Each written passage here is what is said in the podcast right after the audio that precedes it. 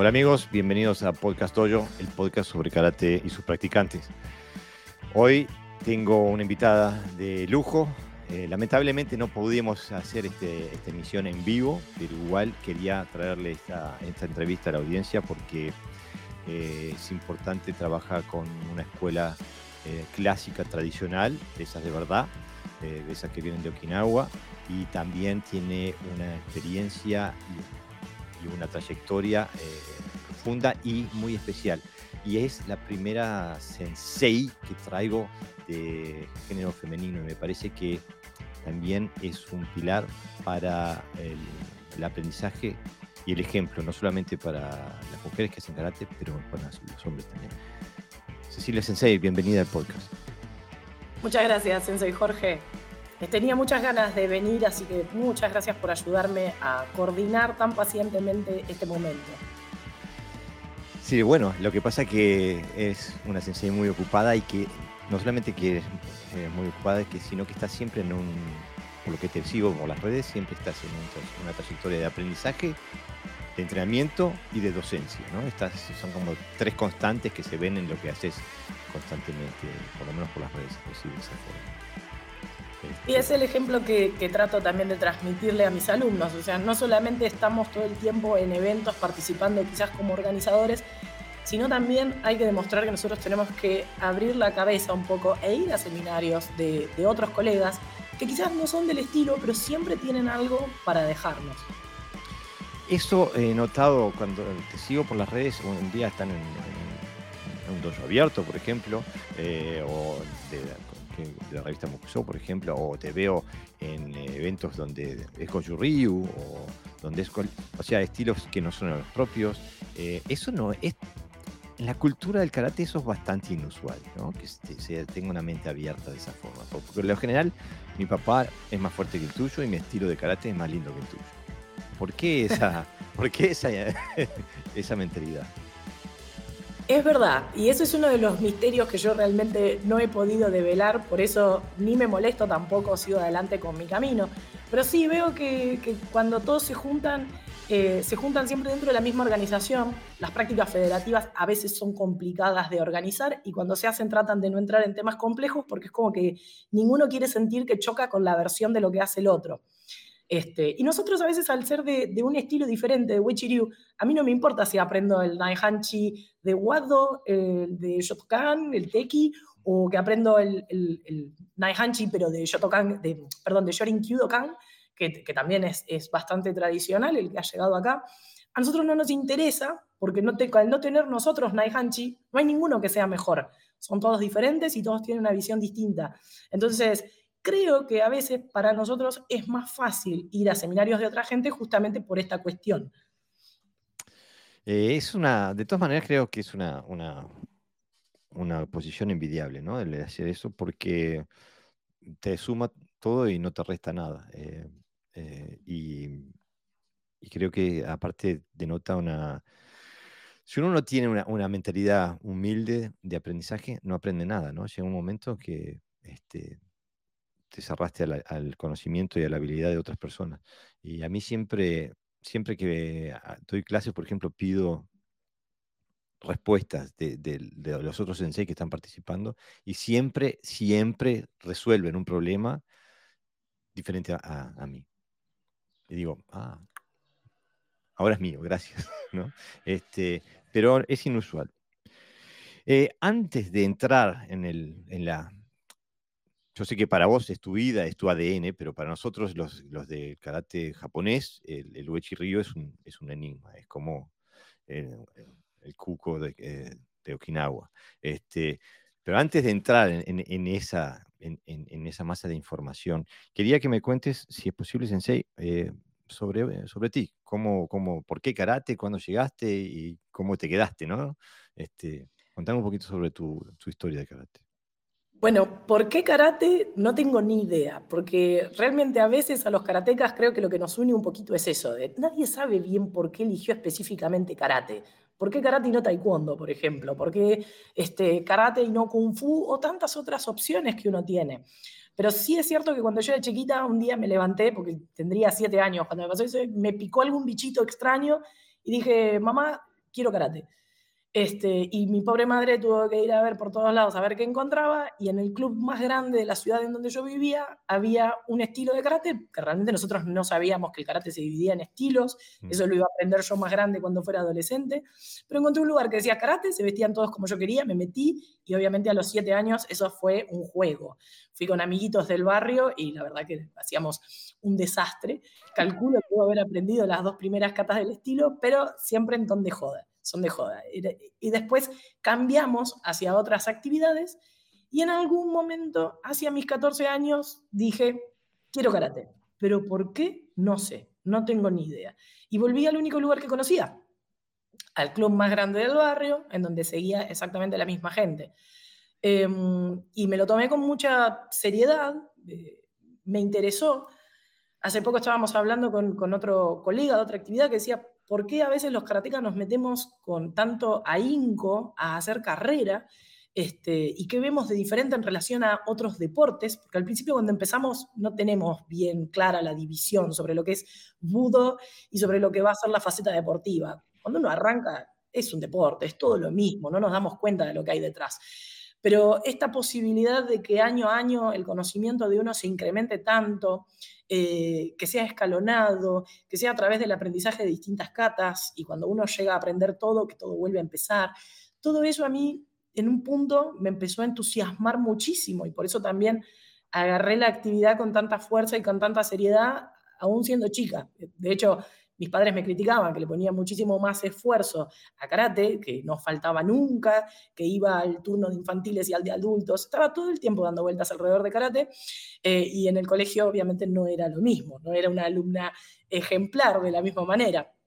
Este, pero sí, sí, eh, fue, digamos, una gran coincidencia. Y como nací en Wechiriu, después cuando fui creciendo y fui conociendo los otros estilos de karate que me gustaban, me interesaban, eh, y en un momento, de hecho, practiqué, tuve suerte de, que me acepten en algún dojo de, otros estilos de karate, no me llamaba igual. Yo siempre volvía a lo mismo. Es como que cuando uno nace en esto ya le queda la sangre de Ryu y es muy difícil cambiarse a otra cosa, más no incorporar otras cosas. Eso es también lo, lo interesante. Uno se puede volver más permeable a incorporar cosas, pero es muy difícil dejar lo que uno, lo que uno este, digamos, sembró o en donde uno sintió que nació, ¿no? Fue tu primer amor este, y, el único. Este, eh, contá, un un poquito, eh, entraste, o sea que ese dojo grande que al cual te referís de los 14 años era de Wechi Ryu, ya. Exacto. Este, ¿y, ¿Y cuántos años estuviste ahí? Eh, habré estado unos seis años aproximadamente. Eh, era el dojo en donde Chosen Nakama, que es uno de los tres introductores del estilo, eh, él se había afincado ahí a enseñar durante muchos años. De hecho, él vivió en, esa ciudad también durante muchos años, es Longchamps. Em, y él dejó ahí un grupo de karate que incluso continúan hasta la actualidad. Cuando él vino a la Argentina, no tenía muy, este, no tenía un maestro en Okinawa al cual rendirle cuentas, o al menos esa es la historia que me llegó a mí, porque hay cosas de la historia de Sensei Chosen que, no me quedan 100% claras. Em, y en un momento él vuelve a viajar a Okinawa, él vino después de la Segunda Guerra, en la misma condición que vinieron todos los okinawenses, este, muy complicados económicamente para buscar un futuro mejor, eh, que, que, hoy en, en el año 2023 nos, nos produce mucha gracia eso, han venido acá a buscar algo mejor y ahora los argentinos estamos queriendo salir por la misma razón. Em, pero bueno, Sensei viene, se establece con su familia, empieza a enseñar Wechi, pero en algún momento tuvo que eh, buscar un vínculo con Okinawa nuevamente para seguir perfeccionándose, para poder graduar a sus alumnos, y eh, ingresa a la línea que más tarde se convertiría en Kenyukai, de la familia Shinjo. Eh, los Shinjo fueron una de las tres familias emblemáticas alrededor de la, historia de Wechi-Ryu, porque fueron una de las familias que acompañaron desde sus inicios a Kambo Wechi, eh, siendo esta ya la tercera generación de, maestros que están dentro del estilo, en el caso de la familia Wechi. Por orden fueron Seirio Shinjo, que no trasciende mucho, Eligio Seiyu Shinjo, que sí fue un gran maestro que que difundió también muchísimo el estilo, a la par que Sensei Kannei prácticamente, y Shinjo Kyohide, que hoy es décimo dan, eh, muy conocido dentro del ámbito, porque también él, dentro de su trabajo de difusión, se ha encargado de generar mucho material digital para, para mostrar el estilo dentro de las redes. Creo que él es uno de los que más ha este, contribuido en los últimos años a la difusión del Wechi. No porque tenga una gran masa de alumnos, sino porque ha hecho un trabajo de difusión bastante importante. Em, ahí me perdí un cachito por donde venía, porque en realidad iba por, por el lado de mi propia historia.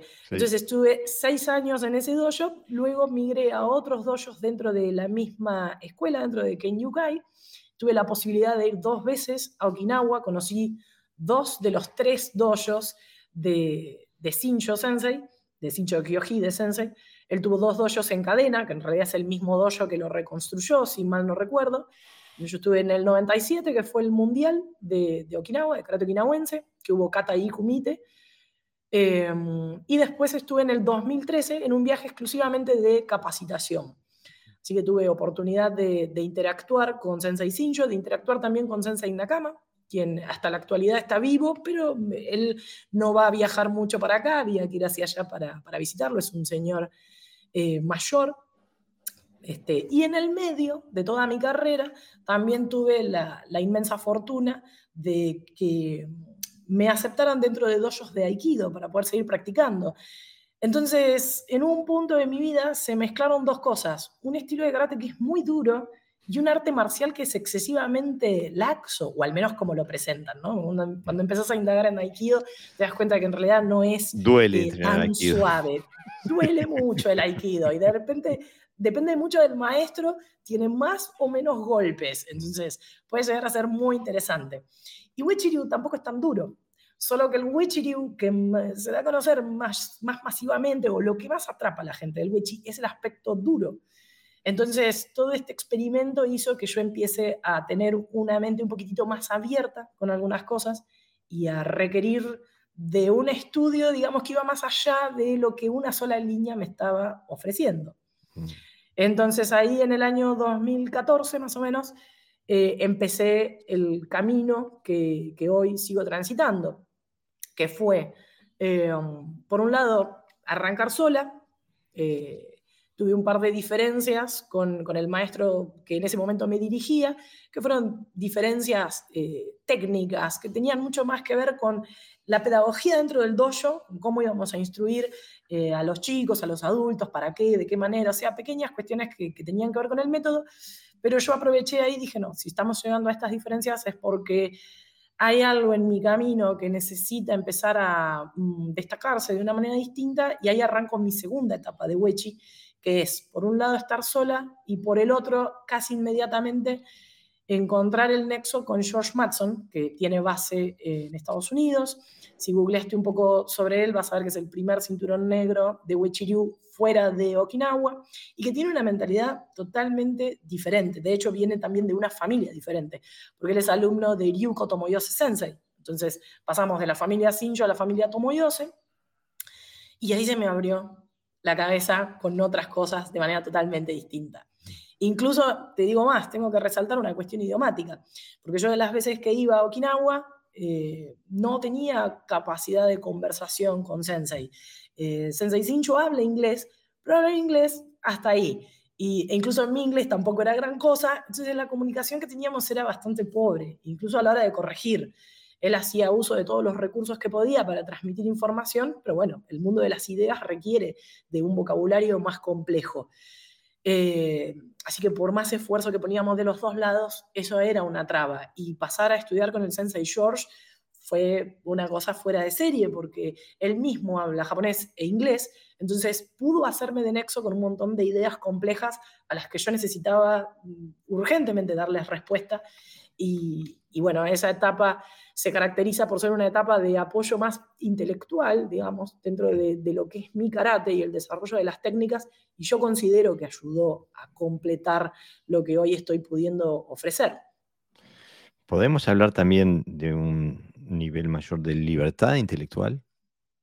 Uf, sí, inmensa. Y acá no le puedo echar la culpa 100% a Okinawa, porque tiene también un poco que ver eh, con esta mentalidad que tenemos los argentinos de cómo recibimos lo que vino de Okinawa. Yo he sentido en muchísimas oportunidades que, no solamente en Wechi, eh, lo he visto en otros estilos, que lo que viene de Okinawa no se cuestiona, mm. eh, y al no cuestionarlo desde un punto de vista sano, ¿no? Hablo al no cuestionarlo en absoluto tampoco lo entendemos, porque no tenemos la oportunidad de agarrar esta técnica y decir, bueno, vamos a partirla en mil pedazos, a ver nosotros qué tiene adentro y a volver a ensamblarla con los distintos criterios que vos vas desarrollando a medida que creces como practicante. Entonces es como que ese permiso no lo teníamos.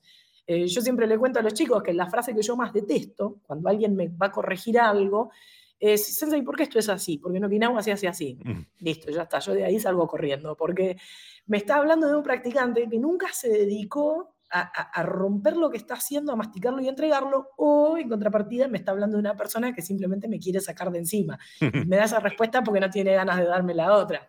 Y está bien, yo lo respeto, pero eso significa que ese no es mi lugar. Seguro. Pero es extraño, ¿no? Porque creo que pasa en toda América Latina. Este, y, y, en Europa quizás en menor grado, pero pasa también Em, lo que viene de, Okinawa o lo que viene de Japón es sagrado. Es como que ya viene perfecto eh, y lo único que tenés que hacer es aprenderlo, ¿no? Eh, o copiarlo, mejor dicho. ¿no? Ah, comprenderlo ya no es, ni, necesario. Eh, incluso yo, viniendo del Guadalquivir, en mi, en, mi, escuela, lo que era típico era lo de la JKF Badokai había decidido un estándar este, y a veces el estándar cambiaba. Yo qué sé, en vez de una, en un kata se hacía una técnica, de repente se hacía otra técnica. Y cuando preguntabas por qué y, para qué, no, no, era, permitido. O sea, no. Eh, es el estándar y chao, es lo que hay que hacer. Es lo que viene de Japón. Eh, y, y, bueno, como tú dices, eh, fomenta una mente que no es inquisitiva y, y, entonces no fomenta la independencia de pensamiento, ¿no? Es una, es una forma este, bastante, no sé, somos más católicos que el Papa a veces, ¿no? Sí, sí, sí, sí, exactamente. Yo creo que acá, por lo menos en mi región, hay mucha, hay mucha necesidad de un paternalismo, ¿no? Y que ese, que ese padre que nosotros elegimos que sea perfecto y, le creemos 100% de todo lo que nos dice y ese padre no tiene defectos. Eh, porque incluso nos pasa también en parte, y no es para entrar en ese tema tan ríspido, pero nos pasa con el tema, eh, si se quiere, político, ¿no? Donde está la elección de una ideología y ya está, no hay con qué darle a eso. Eh, entonces, es un tema que nos divide bastante. Y veo que en karate también es como que hay mucha gente que todavía no lo ha podido madurar, o, acá voy a ser un poquito mala, quizás a la generación que me antecede es un tema que todavía le representa una traba porque también hay una generación nueva de gente de entre 40 y 50 años que está queriendo cambiar eso, que se está capacitando, que se está volcando a otras cuestiones. Y yo creo que esa es la gente que estamos viendo más, por ejemplo, como, bien nombraste, Sensei, a estos eventos tipo el, el, dojo abierto que está haciendo la revista Mokuso, que no tiene ningún escudo de ninguna escuela o de ninguna federación. Entonces es un lugar en donde convergen los libres, vamos a llamarles, gente que no tiene ningún compromiso, que los ate y en donde les digan, no, vos solamente podés venir a lo mío, lo que dicen los demás no, no es correcto. Y toda esta generación sí es muchísimo más permeable a decir, bueno, yo no voy a cambiar mi kata, pero vamos a analizar más en profundidad por qué las cosas surgieron así, vamos a romperlo, a desglosarlo, a entenderlo y vamos a volverlo a ensamblar como Sensei nos dijo, pero vamos a hacer todo este trabajito porque porque nos lo merecemos, porque es lo que corresponde, porque si no, no podemos hacer nuestra esa técnica, simplemente es legada, pero no la comprendemos. Claro, exactamente, estoy completamente de acuerdo y, para mí eso que acabas de describir es un, es un proceso necesario, pedagógico, didáctico para, poder aprender. Eh, si no, eh, se aprende la, la, imagen proyectada, pero no se aprende los mecanismos interiores, ¿no? Este, pero es, un tema que, que, da para hablar largo y tendido y hay gente que puede estar de los dos bandos. Eh, yo me parece que soy bastante mayor que tú, Sensei, en, eh, edad, no en madurez. Este, estoy por ser los 56 y me formé ahí en el karate. Yo empecé más tarde que vos, empecé eh, ahí alrededor de los 18. En el, eh, saqué el, Shodan en el 93, así que empecé, em, empecé en el 85, o un poquito antes de lo que, que empezaras vos. Así que vengo de, de, esa generación media, media rígida de pensamiento. Y, mm, y bueno, y yo intenté ah, un, proceso parecido al tuyo. Intenté también romper estructuras, abrir eh, puertas y es extraño los paralelos. Eh, parece que es el karma de todo el mundo que piensa de esa forma. Eh, me, quedé solo. o sea, tuve, tuve, simplemente que salir solo. Y ahora que estoy libre y tranquilo y en paz, me llama la atención muchas veces cuando me contactan, por ejemplo, de Argentina, que quieren aprender conmigo, me, preguntan por cómo pueden hacer para ser representantes. Ah. Y yo digo, no podés. El único que, puede representar mi carácter soy yo. Este, eh, no, no, tenemos representaciones, no existe eso. Eh, eh, eso, es otro tema de, ah, bueno, es como que es el cardinal, no es el papa, pero es el cardinal, ¿no? Este, que, tiene poco y nada que ver con el karate en realidad, ¿no? Tenía un maestro que a eso le llama el manto sagrado. Nos matábamos de risa, porque decía, claro, fulano fue a Okinawa y volvió con el manto sagrado, que era el certificadito de representación. Que, en realidad esa también fue una de las cosas que a mí me hacía mucho ruido y que me estaba marcando que ese no era mi camino. No es que no sea un camino válido, porque hay mucha gente que le pudo dar buen uso a esto pero no era mi camino. Porque yo no quiero ser tampoco representante de nadie, o si lo fuera, para el caso, ¿no? que uno se convierte en representante de, porque nosotros tenemos también un poquito en algún lado el mote de representantes de UKF o, de George Matson muchas veces, pero porque es fácil dar esa respuesta. Pero yo no me considero que lo represento a Sensei George Matson, porque primero que yo no soy alumna de él desde el momento cero. Entonces tengo una mezcla mi karate. Si uno mira una kata mía y dice, no, pero esta persona no, es alumna de George Matson, no hago kata igual que mi sensei. Entonces yo no lo puedo representar a él. Y después que toda la información que yo tengo no me viene 100% de él. Hoy por hoy yo soy una mezcla de un montón de cosas. Soy una mezcla de, mi carrera dentro de todos esos años que tuve en Kenyukai, que absorbí un montón de conocimiento que me fue sumamente útil y que conforman la base de lo que yo hago. Después soy alumna de un montón de mentores que tengo acá en Argentina. Tengo muchísima suerte de que mucha gente me transmite información sobre su karate, de que me ofrecen clases, incluso clases privadas para tratar tal o cual tema. Eh, y después de mi propia investigación, y más allá de los viajes que yo tengo también a, Estados Unidos para seguir formándome, no solo con Sensei George Matson, porque en los Winterfest que se arman allá, eh, todos tenemos oportunidad de dar un bloque de lo que conocemos. Entonces yo tengo acceso a varios maestros y con cada uno de ellos hago un trabajo distinto, que lo puedo continuar acá desde Argentina gracias a, a todos los dojos virtuales que ahora emergieron y que funcionan bastante bien. Entonces, ¿qué puedo representar yo? Yo me puedo representar a mí misma nada más, tal como bien decís, pero no, no tengo el conocimiento de una sola persona, es el conocimiento que yo voy formando y que se va acoplando a mi manera de hacer karate. Eh, pero esto yo creo que tiene que ver con un tema de madurez. Cuando uno empieza a madurar, empieza a transitar el camino, se hace un poquito más sólido, eh, se empieza a dar cuenta de que no necesita representar a nadie afuera, aunque a veces el aval legal sí es muy importante, o el aval simbólico, mm. porque en Argentina los diplomados de Okinawa no tienen, no tienen mucha legalidad, salvo que uno haga un trámite extra que hay que realizar para que tenga algún tipo de validez, si no, las únicas graduaciones que importan son las que emiten las federaciones eh, que tenemos acá en Argentina. Entonces, esto el tema este de la representación es, es, un ideal que tenemos en algún lado, que yo creo que es esta búsqueda del papá que uno necesita poner, el cuadrito que está en el shomen del dojo. Y que, ojo, no es un raye nuestro, no es una idea de los argentinos ellos también necesitaron hacerlo, porque los okinawenses también vienen de una tradición de decir, oh, pero usted va a enseñar karate, ¿usted es alumno de quién? No, no, no, yo aprendí con fulano y mengano. Ah, entonces era como que sus congéneres los miraban más o menos bien y daban permiso de enseñar. Entonces, esto es una tradición también que nos viene de allá, solo que yo creo que en Argentina las cosas a veces como que siempre las pervertimos para algún lado que termina eh, dando a ver nuestro costado más oscuro. Por eso después nos reíamos con esto de lo del manto sagrado, la gente que viene con las representaciones.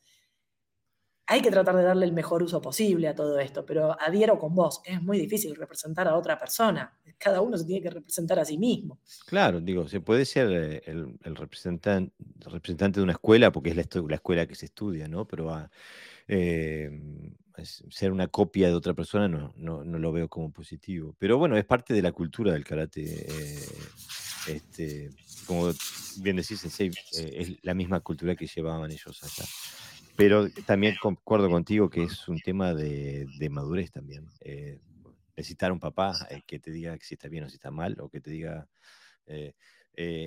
o no. Este, y, y bueno, cada uno que haga lo que lo, que lo más lo nutra, y etcétera. Pero es, igual no deja de, de llamarme la atención. Y aparte, me parece, capaz, y corrígeme si lo digo, si estoy errado, me parece que es, un, es una necesidad quizás un poquito más, eh, más eh, acentuada dentro de las escuelas clásicas o tradicionales, porque las escuelas eclécticas ya, ah, no, no me invento la mía, pero pero las escuelas tradicionales como que es, importante poder tener un pedigrí específico, ¿no?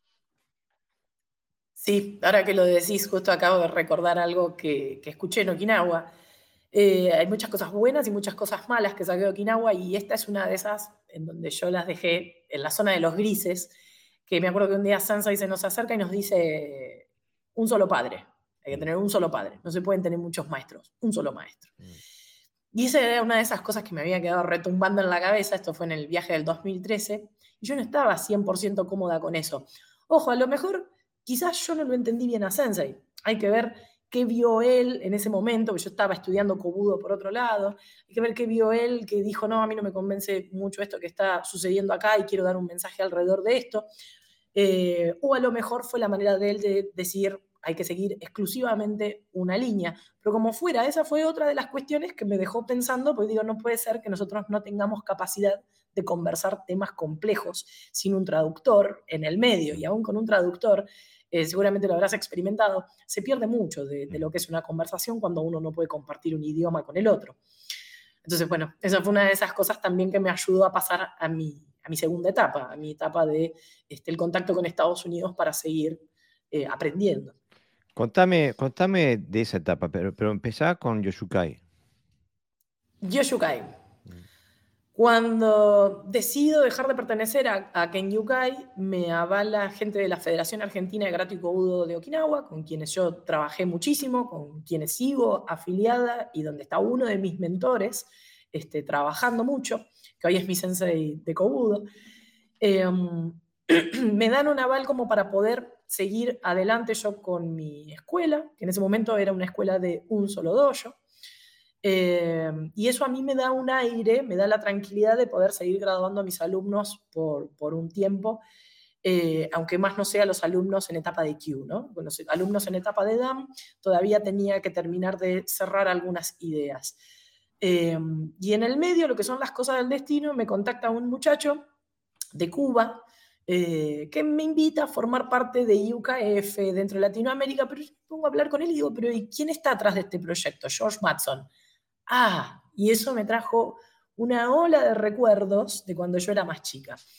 Eh, en el año 98, calculo yo, 97, que es donde Internet empezó a hacer auge eh, en Argentina. Yo como te comentaba, yo estudié comunicación social, a mí todo lo que es la comunicación siempre me apasionó y específicamente lo que más me gustaba era la comunicación por Internet, que era algo incipiente, o sea, nadie se imaginaba a dónde íbamos a llegar. Eh, yo tenía una idea de que esto iba a ser fuerte, que iba a ser importante, pero a nivel empresarial nunca pensé que esto iba a tomar las dimensiones que tomó. En fin, en aquel entonces y yo me puse, iba a decir, me puse a googlear, pero no existía Google, existía Altavista. Entonces me puse a buscar ahí a ver qué encontraba sobre karate. Ah, buenísimo toda la información que encontraba. Which you? Y el único que encontraba era el sensei George Matson, que si no recuerdo ya en el 98 había registrado el dominio wichiryu.com, eh, que era una página o sea, diseñada con, los parámetros de aquella época, y que fueron también uno de los primeros en insertar un foro de discusión. Y, fue una cosa que a mí me apasionó por partida doble, porque por un lado dije, qué increíble esta gente cómo está manejando esta tecnología para poder hacer sitios web, que se notaba que no había un apoyo de una empresa detrás, no eran Coca-Cola, era una escuela de karate que estaba tratando de hacer una página web y flor de trabajo habían hecho. Y por el otro lado, la cantidad de información que estaban publicando era una cosa increíble. Y ahí agradecí todo lo que mis viejos me mandaron a estudiar inglés durante toda mi infancia, porque... obligaron. sí, entonces... Eh, sí, sí, fue, fue mitad y mitad. Fue un poquito que yo quería y otro poco que después en un momento me quería escapar de las clases de inglés y ya no me dejaron escapar. Este, y lo agradecí muchísimo porque pude empezar a sacarle jugo a toda la información que veía publicada.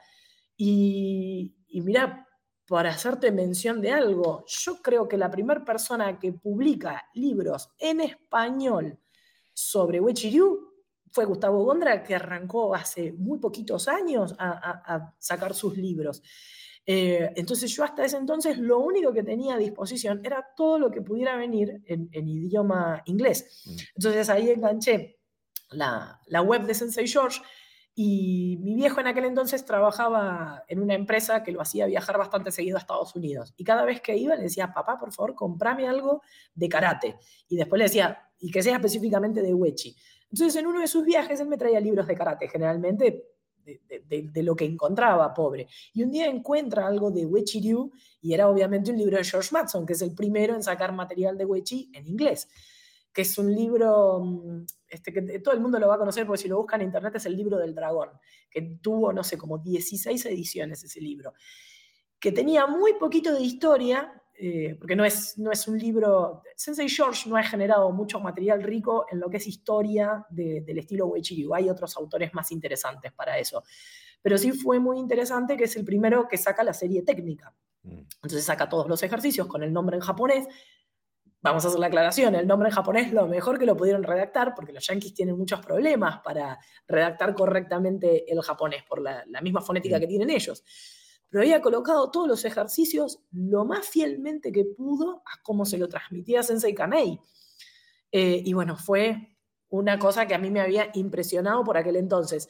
Después lo desestimé porque había seguido por otros rumbos. Era muy fiel a la escuela de karate okinawense que, en, la que yo estaba estudiando, eh, donde después también apareció un autor eh, muy bueno, que es Alan Dollar, que hizo un libro en inglés en donde hizo un muy buen compilado de lo que era la historia de, de eh, que si bien la inclinó hacia el lado que a él le, correspondía, que era la familia Sinjo, igual no dejó de lado todo, el resto de, material que correspondía digo para referencia por si alguien lo está escuchando, ese es uno de los mejores libros en inglés para, comprar en, este momento. Em, entonces quedé tan maravillada con aquella información que cuando este muchacho de Cuba me contacta y me cuenta quién estaba detrás, dije, ah, no, yo enseguida le tengo que escribir a este hombre. Y así, tan naturalmente, me puse en contacto con el Sensei George para indagar este, sobre cuál era la, actualidad de su, de su, escuela. Entonces me empezó a contar más o menos en qué estaban, cómo funcionaba IUKF y me empezó a contar sobre el proyecto de karate a distancia. Corría el año 2015, 2016 aproximadamente, 2015. Totalmente, totalmente antes de su tiempo, porque y, rompiendo con estructuras eh, eh, de, culturales, yo qué sé, eh, digo, me imagino, eh, digo, ya veo, me imagino ya todas las puteadas que te de haber, comido por, por haber nombrado eso. En 2015, por favor. Ah, perdona que la interrupción, lo que pasa es que no pude dejar de comentarlo. No, por favor, era súper anacrónico, tenés toda la razón, porque en aquel entonces estaba extremadamente mal visto, siendo que conozco muchos casos dentro de gente de escuelas tradicionalistas que usaban educación a distancia también. ¿eh? Se mandaban este, VHS, ¿no? Exactamente, se mandaban VHS por correo. Pero bueno, Depende quién lo hace y cómo lo hace, puede estar bien o puede estar mal. Si lo hace un yankee, era comercial, evidentemente. Pero si lo hacía un okinawense, estaba bien. Esa es la doble moral que tenemos en Argentina. Em, pero bueno, me fascinó lo que él me planteaba y además me fascinó tener la oportunidad de conversar con un maestro de esa trayectoria, eh, para que además te, des una idea, Sensei George aprendió Wechiryu a finales de los 50, él empezó a enseñar en Estados Unidos a principios de los años 60, así que es un hombre que hoy tiene 85 años, y poder conversar con un maestro de, esa talla, eh, con tanta naturalidad. Nos mandábamos correos súper largos y encima él es un tipo muy atento, que no deja un mail colgado durante un montón de tiempo, sino que al otro día ya inmediatamente recibís la respuesta. Eh, extremadamente cordial, amable, siempre ofreciendo una mano. Yo estaba obviamente súper obnubilada, que también era algo que tenía que terminar de masticar porque tanta admiración tampoco es buena. Y yo siempre fui consciente de eso, que no quería replicar esa ceguera. Mm. Entonces, pasamos toda esa etapa, eh, me, me, acoplé a su dojo virtual, o sea, le aboné como correspondía durante todos los meses para poder acceder a su dojo virtual y empezar a aprender qué era lo que hacía él. Pero aprendí por doble vía. Porque como te imaginarás, como soy muy curiosa con el tema de las tecnologías, quería aprender cómo se manejaba este hombre para dar clases a distancia. Eso me, producía una curiosidad fuera de serie. Y por el otro lado, eh, a ver cuáles eran las diferencias que iban a empezar a surgir técnicas entre su Wechiryu y el mío, y los por qué. Que esta era la primera vez que yo iba a poder hacer un montón de preguntas de por qué esto era así, y que del otro lado iba a recibir una, respuesta. Si no, ahora no la tenía. Si no era siempre el cómo, ¿no? La, eh, respuesta era siempre cómo hacerlo, no, no por qué. O, este... y, el cómo, hasta ahí nomás, depende del caso, porque yo creo que el, karate que llegó acá y que durante mucho tiempo se quedó así, hoy está evolucionando, era el karate de las dos fotos, ¿no? La foto de la posición inicial y la foto de la posición final. la ah. transición es problema tuya. ¿Qué pasó entre medio? la transición es problema del practicante. Eh, que, eso, es una cosa que hoy me doy cuenta, que nosotros antes enseñábamos así, era posición inicial, posición final. Mm. ¿Cómo llegaste? Tu problema.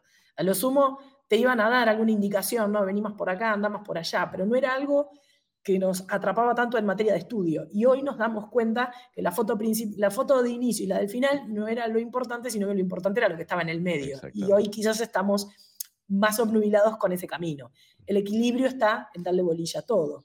¿no? Yo siempre me trato de manejar mucho en esta idea, de darme cuenta cuál fue el blanco, cuál es el negro, y ser consciente de que ninguno de los dos va a ser el, el que me va a ayudar a mí, sino es la inclusión del todo. Por eso traté, por eso te comentaba que yo era consciente de que tenía una etapa de obnubilación con el mm. Sensei George, que tampoco está, es del todo correcta, porque no me deja visualizar el, todo. Este, pero bueno, ya arrancando de ahí uno cuenta con más elementos como para poder ir moviéndose y sabiendo qué cosas agarrar, qué cosas no agarrar, con qué cosas hay que tomárselo con calma. Y en lo que fue el dojo virtual, empecé a aprender la manera de él. Eh, hoy por hoy los dos tenemos un dojo virtual, él sigue manejando el suyo de una manera distinta y yo hice que el mío se apoye sobre otras tecnologías. Pero básicamente cada vez que nos juntábamos era una clase, yo, me, maravillaba y me terminaba matando de risa, porque no puede ser que este hombre, que tiene 40 años más que yo, me dé clases de karate y de cómo usar mi propia computadora. Porque básicamente hacía eso. Era un genio. Yo la verdad que disfrutaba tanto de esas llamadas por Skype eh, y hoy por hoy las hacemos más por Zoom, pero ya no tanto técnicamente, sino que nos juntamos a hablar este, de otros temas, ¿no? Pero al principio era primero eh, absorber todo el material que le enviaba, es muy ordenado, él tiene todos sus, temas bien divididos por videos, por épocas, por graduación, entonces íbamos haciendo un review de todo el material, que ahí yo también tardé eh, mi tiempo en entender qué era lo que él esperaba de mí, ahí eh, hubo una pequeña brecha, digamos, en donde yo iba tomando todas las cosas y las ejecutaba, pero habré tardado sin exagerar, dos, tres años en darme bien cuenta de cómo él esperaba que yo procese la información. Así que ahí hubo, yo no sé si fue un gap en, digamos, del idioma, que quizás había alguna cosa que no nos estábamos entendiendo por otro lado, o simplemente fue el tiempo que había que este, tomarse dentro de la relación para terminar de entender bien eh, cómo enseña él, cómo aprendo yo. Son las dos cosas que tienen que, unirse. Eh, entonces, por un lado aprendía lo técnico y por el otro lado cómo gestionaba el dojo virtual, que consistía básicamente en que yo le envíe videos y después nos reuníamos y él ha sido un trabajo brillante de ir mostrándome mi video cuadro por cuadro y hacer sobre el video todas las anotaciones y mostrándome. Esto que está acá, fíjate que está fuera de línea el codo, fíjate que está fuera de línea para tu altura, tu talón. Entonces era muy meticuloso y eso también me fascinó, porque después lo pude aplicar conmigo misma y seguir adelante evolucionando. Ya este, no tanto necesitando solo el espejo, que a veces el espejo en algunas cosas te miente, fui mm. descubriendo, es muchísimo más efectivo el video, con la posibilidad de hacer el slow motion y de ver cuadro por cuadro para mí fue un cambio gigantesco, porque la verdad que nunca me había apoyado en las tecnologías así para aprender y después obviamente que me iba mandando un instructivo o me iba dando ejercicios de apoyo para ver cómo lograr lo que él me estaba indicando que yo tenía que, lograr y dónde me salía. Fue mucha información en muy poco tiempo, creo que todavía la estoy procesando, por más que han pasado varios años. Este, y sigo aprendiendo con, el método que él me fue transmitiendo a través del dojo virtual. O sea, creo que esa fue una de las grandes cosas que, me ayudó. Eh, la verdad que me impresiona escucharte, Sensei, porque ahora con todo esto del, del podcast, que ya tiene tres años, estamos por el episodio 173, acabamos de publicar. He conocido un montón de gente, he entrenado con un montón de gente, entrenamos en línea o con Zoom, eh, nos hemos encontrado físicamente también, he estado en Argentina, en Uruguay.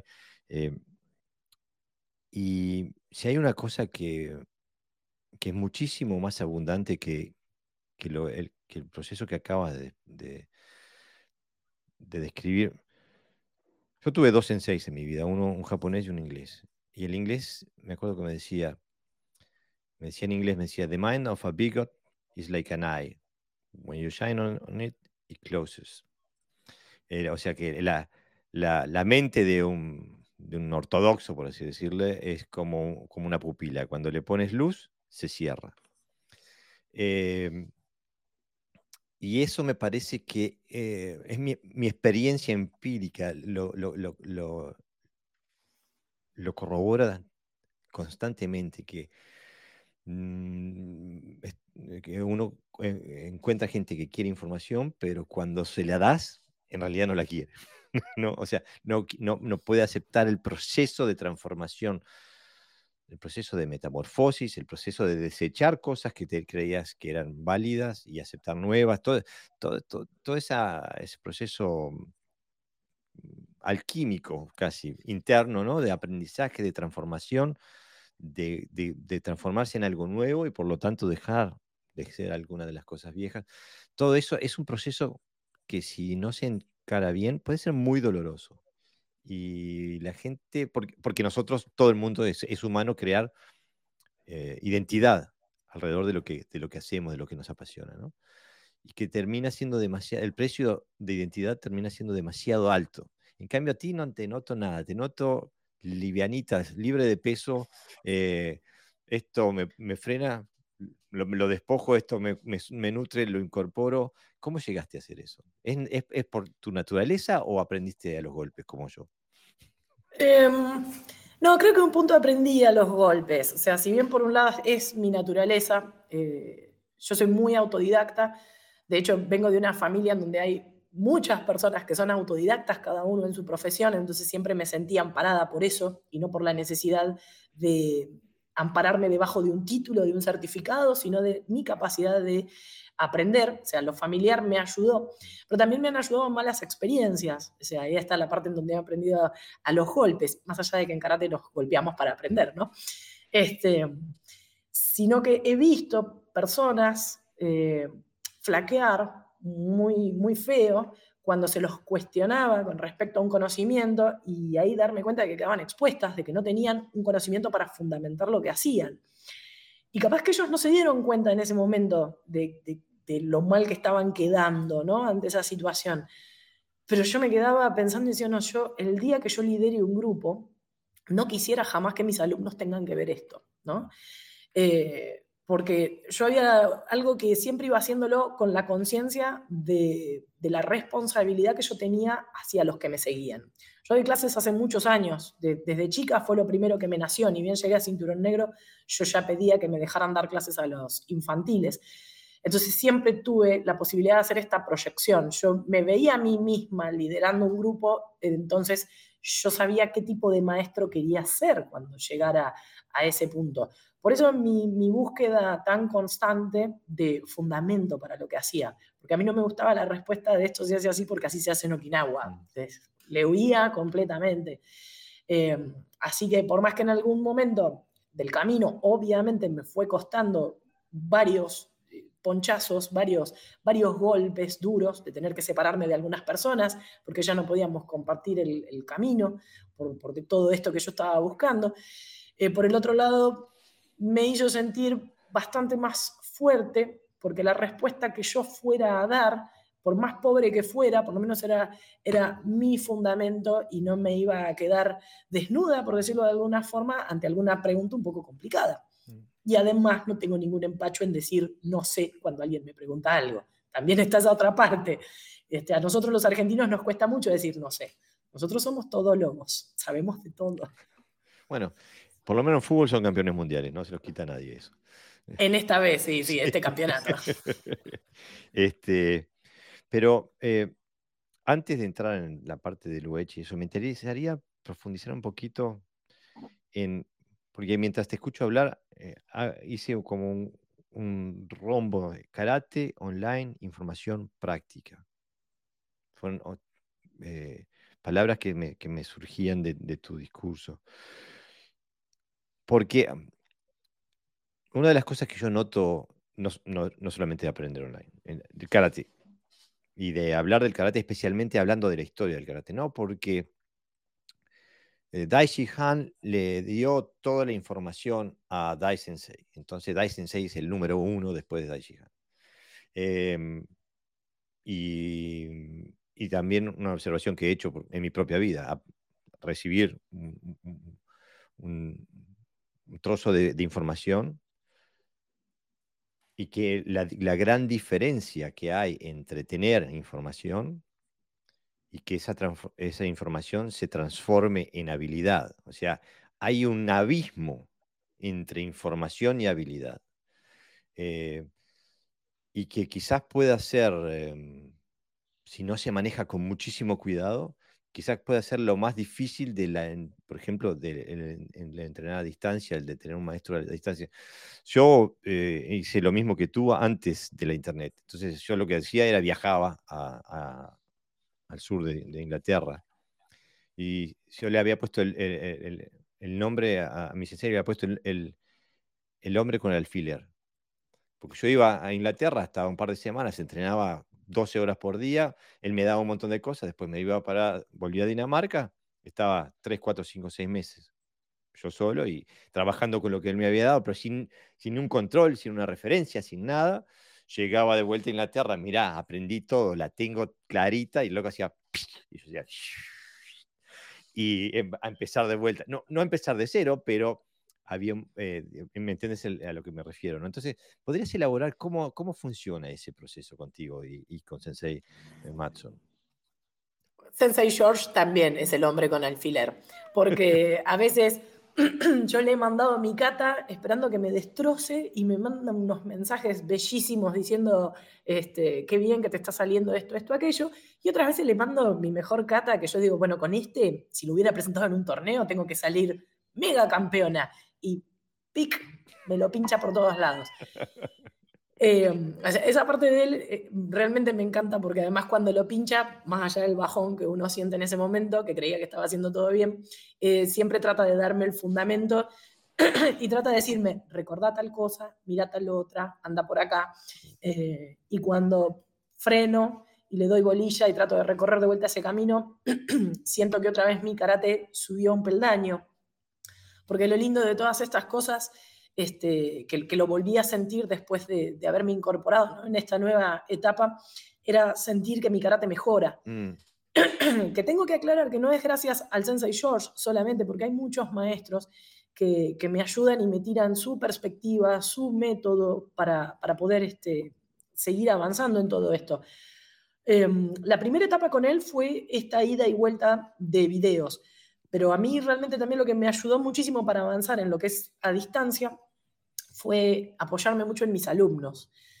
Eh, yo siempre aliento a todo el mundo cuando llega a Cinturón Negro a que enseñe, no los obligo, porque no, no se puede poner en alguien este, la vocación docente. Eso es algo, hay gente que la tiene, hay gente que no la tiene.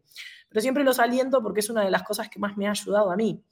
Eh, en un punto yo formé gente para convertirlos en mis compañeros. Mm. Y en más de una oportunidad, cuando yo tengo que corregir una cata, son ellos también los que me ayudan a corregir.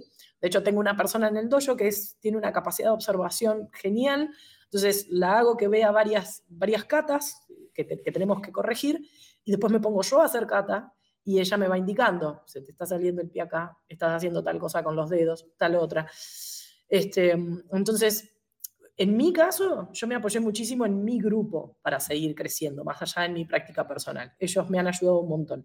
Y cuando me toca a mí asesorar a mis alumnos del dojo virtual, yo los aliento también a ellos a que se apoyen en alguien en casa para poder practicar. Porque hay una parte que la van a poder desarrollar solos. Eh, la práctica de kata, eh, muchos drills, ejercicios que uno puede hacer con una bolsa, que puede hacer con una maquiwara, este, con un muñeco de madera. Nosotros alentamos mucho a la gente a construir sus propios elementos en casa, a la gente del dojo virtual, eh, que no es gran cosa lo que necesitamos. A veces con un árbol, eh, un, palito para poder hacer un brazo de madera y una soga, ya podemos hacernos un, compañero de práctica estático. O si no, lo mismo con un cinturón. Tenemos un montón de, de ejercicios del tipo pero en un punto necesitamos lo impredecible del otro. Mm. Y ahí es cuando alentamos a la gente a que tomen un compañero, que puede ser en casa, puede ser tratar de que si se juntan con otro compañero del dojo virtual, hagan equipo, depende de dónde viven. Los que vivimos cerca de Buenos Aires ciudad, una vez cada dos meses, por lo menos, alquilamos un lugar y hacemos una clase que es abierta a todos los dojos de la escuela e invitamos a todos los del dojo virtual, porque en realidad era para ellos la clase. Después empezó a, nutrirse de los chicos de los otros dojos y a mí me sirve muchísimo. Pero es, es un elemento importantísimo, lo impredecible del mm. otro, porque en definitiva, en kata la regla soy yo. Yo practicando, me puedo filmar, puedo usar un espejo, puedo hacer mil cosas. Pero el kumite la regla es el otro, mm. porque el tiempo me lo va a poner el otro muchas veces. Eh, yo tengo que reaccionar a su ataque, tengo que enfocar según su altura, eh, tengo que generar daño según sus capacidades, más allá de las mías. Entonces es la unión de ambos. Y ahí sí echamos mano a varios recursos. Si uno tiene en la familia a alguien, qué sé yo, que le gustaba el boxeo, vamos a usar al boxeador para que nos ayude a hacer los bunkais de nuestras catas si es alguien que quiere aprender karate, en buena hora, y si es alguien que no, a veces hasta un palo y enseñarle a usar el palo para hacer estocadas, eso lo podemos usar como elemento para emular tsukis mm. o para emular patadas o golpes circulares, pero tratamos de hacer que el practicante ponga su ingenio también en marcha, ya que le damos muchos elementos, para buscar cómo empezar a hacerle frente a estos obstáculos, que van a ser únicos. Cada persona va a tener sus propias dificultades como nos pasa en el dojo mm. también. Qué bien, qué bien, qué interesante. Ya estoy planeando meterme, ser miembro de tu, de tu dojo virtual. Este, también, para, como decías, hiciste tú con George Mason para aprender karate y para aprender a, hacer un dojo virtual.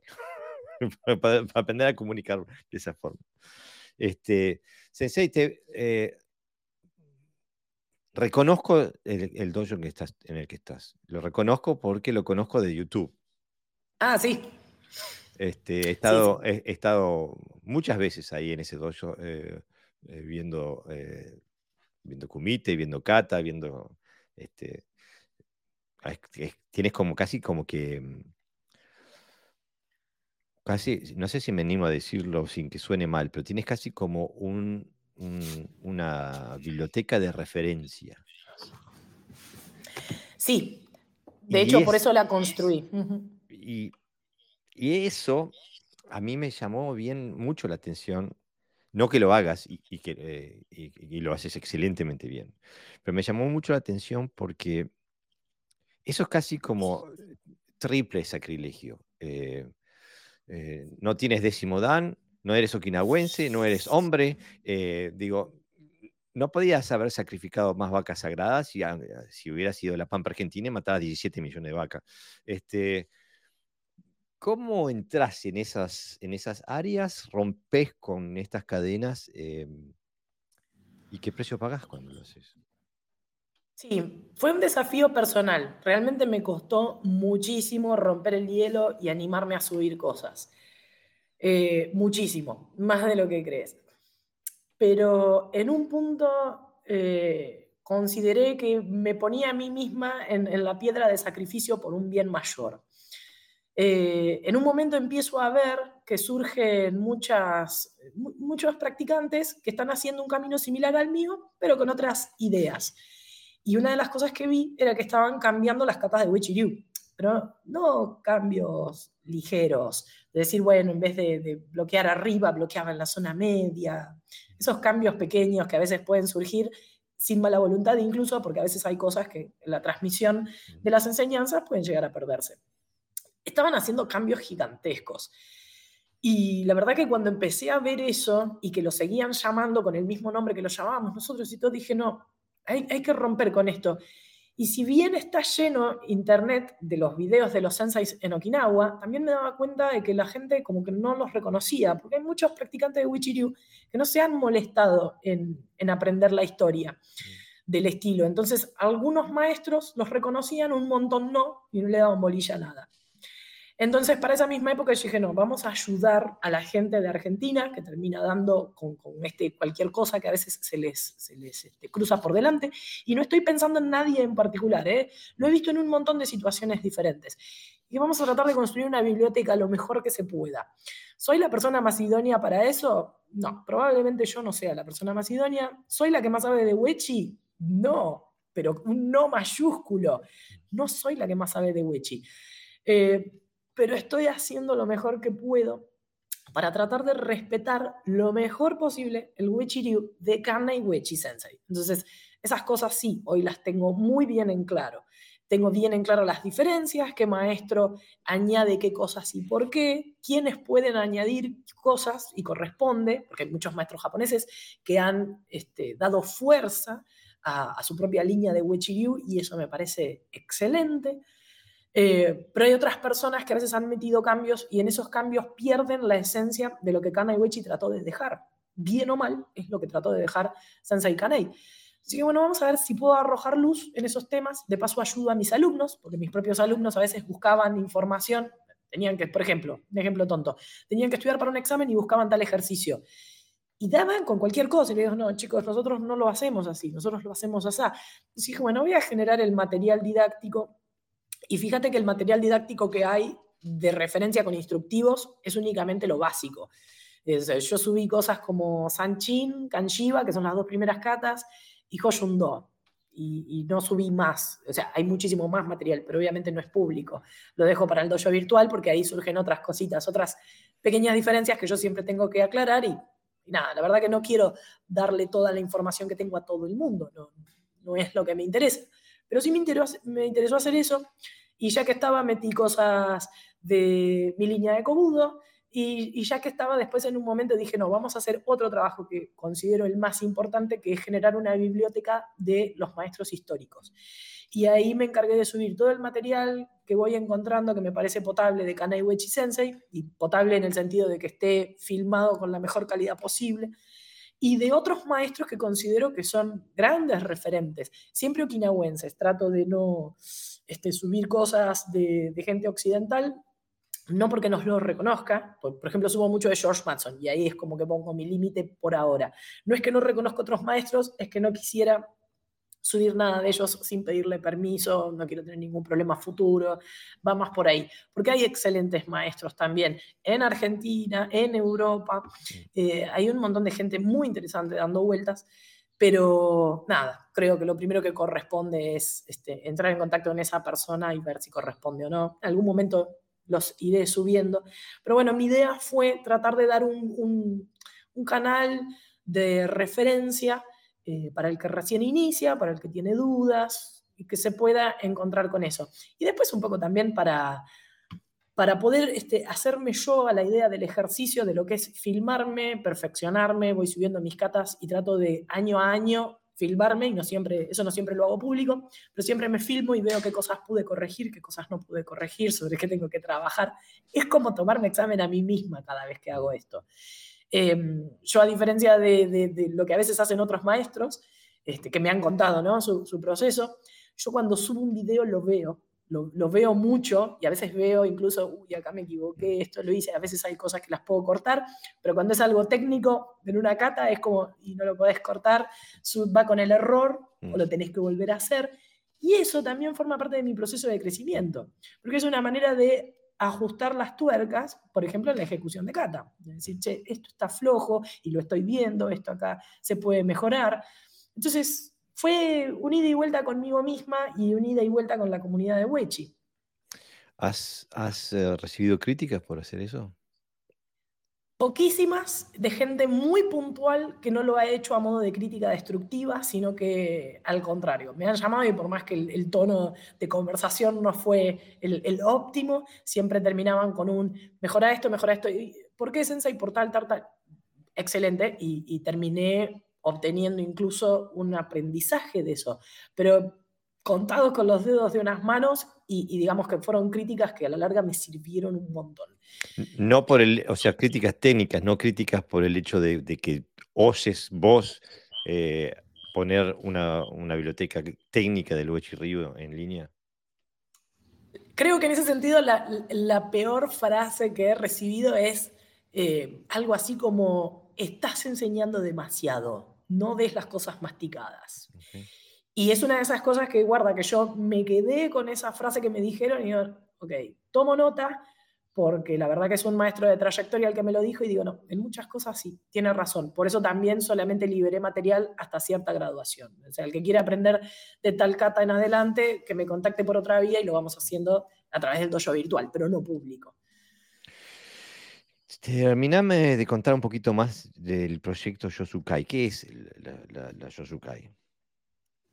Yosukai, el, el, nombre Yosukai es algo así como la casa en donde se nutre la excelencia.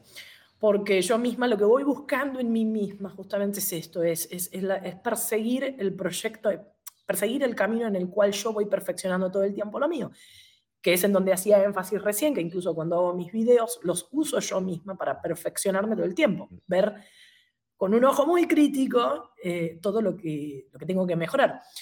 Pero el emblema, que lo tenés este, acá atrás mío, em, tiene un símbolo un poquito más completo y si bien usa muchas cuestiones eh, que podés discernir automáticamente como eh, de la tradición japonesa, tiene simbología que yo la considero más occidental o universal.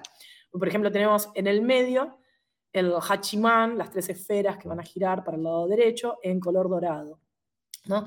Para nosotros el hachiman siempre va a tener que ver con sanchin. Sanchin son los tres, las tres batallas, tres conflictos, los tres aspectos a unificar, que tienen un montón de, significados. Eh, que gire a la derecha significa que va a ser la corriente de Japón, que el Hachiman viene de Japón, cuando gira al revés es Hidari Gomon, que tiene que ver con un movimiento más tradicional de Okinawa. Más que movimiento tradicional de Okinawa, eh, para ser más específicas, es un movimiento antiimperialista japonés. Ah, que exalta lo okinawense. Mm, sí. En un momento hice la, investigación, creo que lo hice en video y también hay un artículo en la página web que habla sobre eh, el Mitsutomoe, que son las tres esferas, y en un apartado ponemos eh, cuáles son las razones por las que en Okinawa podemos encontrar el Mitsutomoe girando al revés, haciendo Hidari Gomon. Em, se lo usa como escudo medio antiimperialista japonés, o sea, es una corriente bien okinawense, pero también tiene otros significados que exaltan los valores de solidaridad de Okinawa mismo. Realmente no me acuerdo exactamente toda la historia. Todavía no entramos en la historia del, del Uechi, pero, el Uechi nace ya con un problema con la, colonización japonesa, ¿no? Pues, Kambun Uechi se las sale, sale rajando justamente porque no quiere ser parte del ejército imperial eh, japonés, ¿no? O sea, ya hay una, una ah, no sé si pertenece al, al partido pro-chino o al partido independentista, pero evidentemente hay una resistencia hay una posición política también en contra de la resistencia a, la asimilación de Okinawa a la Ryukyu dentro de Japón, ¿no? sí. Que es una parte de la historia que no nos llega nunca porque la historia la cuentan los vencedores. Y, hoy hablamos, por ejemplo, de, Funakoshi, de Mabuni, de, eh, eh, de, Miyagi que si hubiera sido, si, lo hubiéramos trasladado a Argentina, yo que sé, y, a, hubieran sido federalistas y, en contra, digo, los hubiéramos puesto contra una pared, los hubiéramos fusilado a todos por traer a, la patria, digo, si, los vemos desde, la, desde la perspectiva política. Y a veces nos olvidamos de que, es, eh, que el karate no existe en un vacío histórico y político y económico, eh, eh, que los senseis son formados por esas, las mismas fuerzas que nos forman a nosotros, que forman a la historia.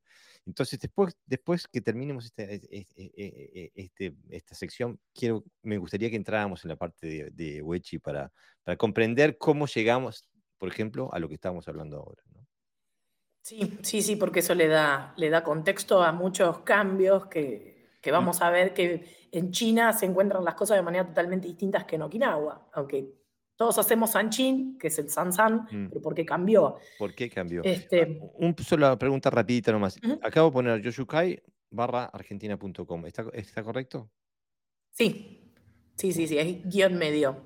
No sé si había hecho una buena selección cuando elegí ese dominio, pero bueno. Perfecto. Pero este, entonces, si, si alguien de la audiencia, y mira que nos escuchan, me parece que en 35 países a esta altura, si alguien en la audiencia está interesado en aprender contigo, lo puede hacer a través del dojo virtual de Yoshukai, en Yoshukai, barra o guion medio, ¿le dijiste?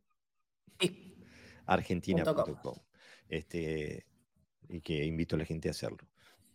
Está, seguimos, perdona. Bueno, si estaba tranquila hasta ahora cuando nombraste lo de los 35 países, ahora sí me, pusiste bastante presión encima. Pero son 35 personas en 35 países diferentes, nada más.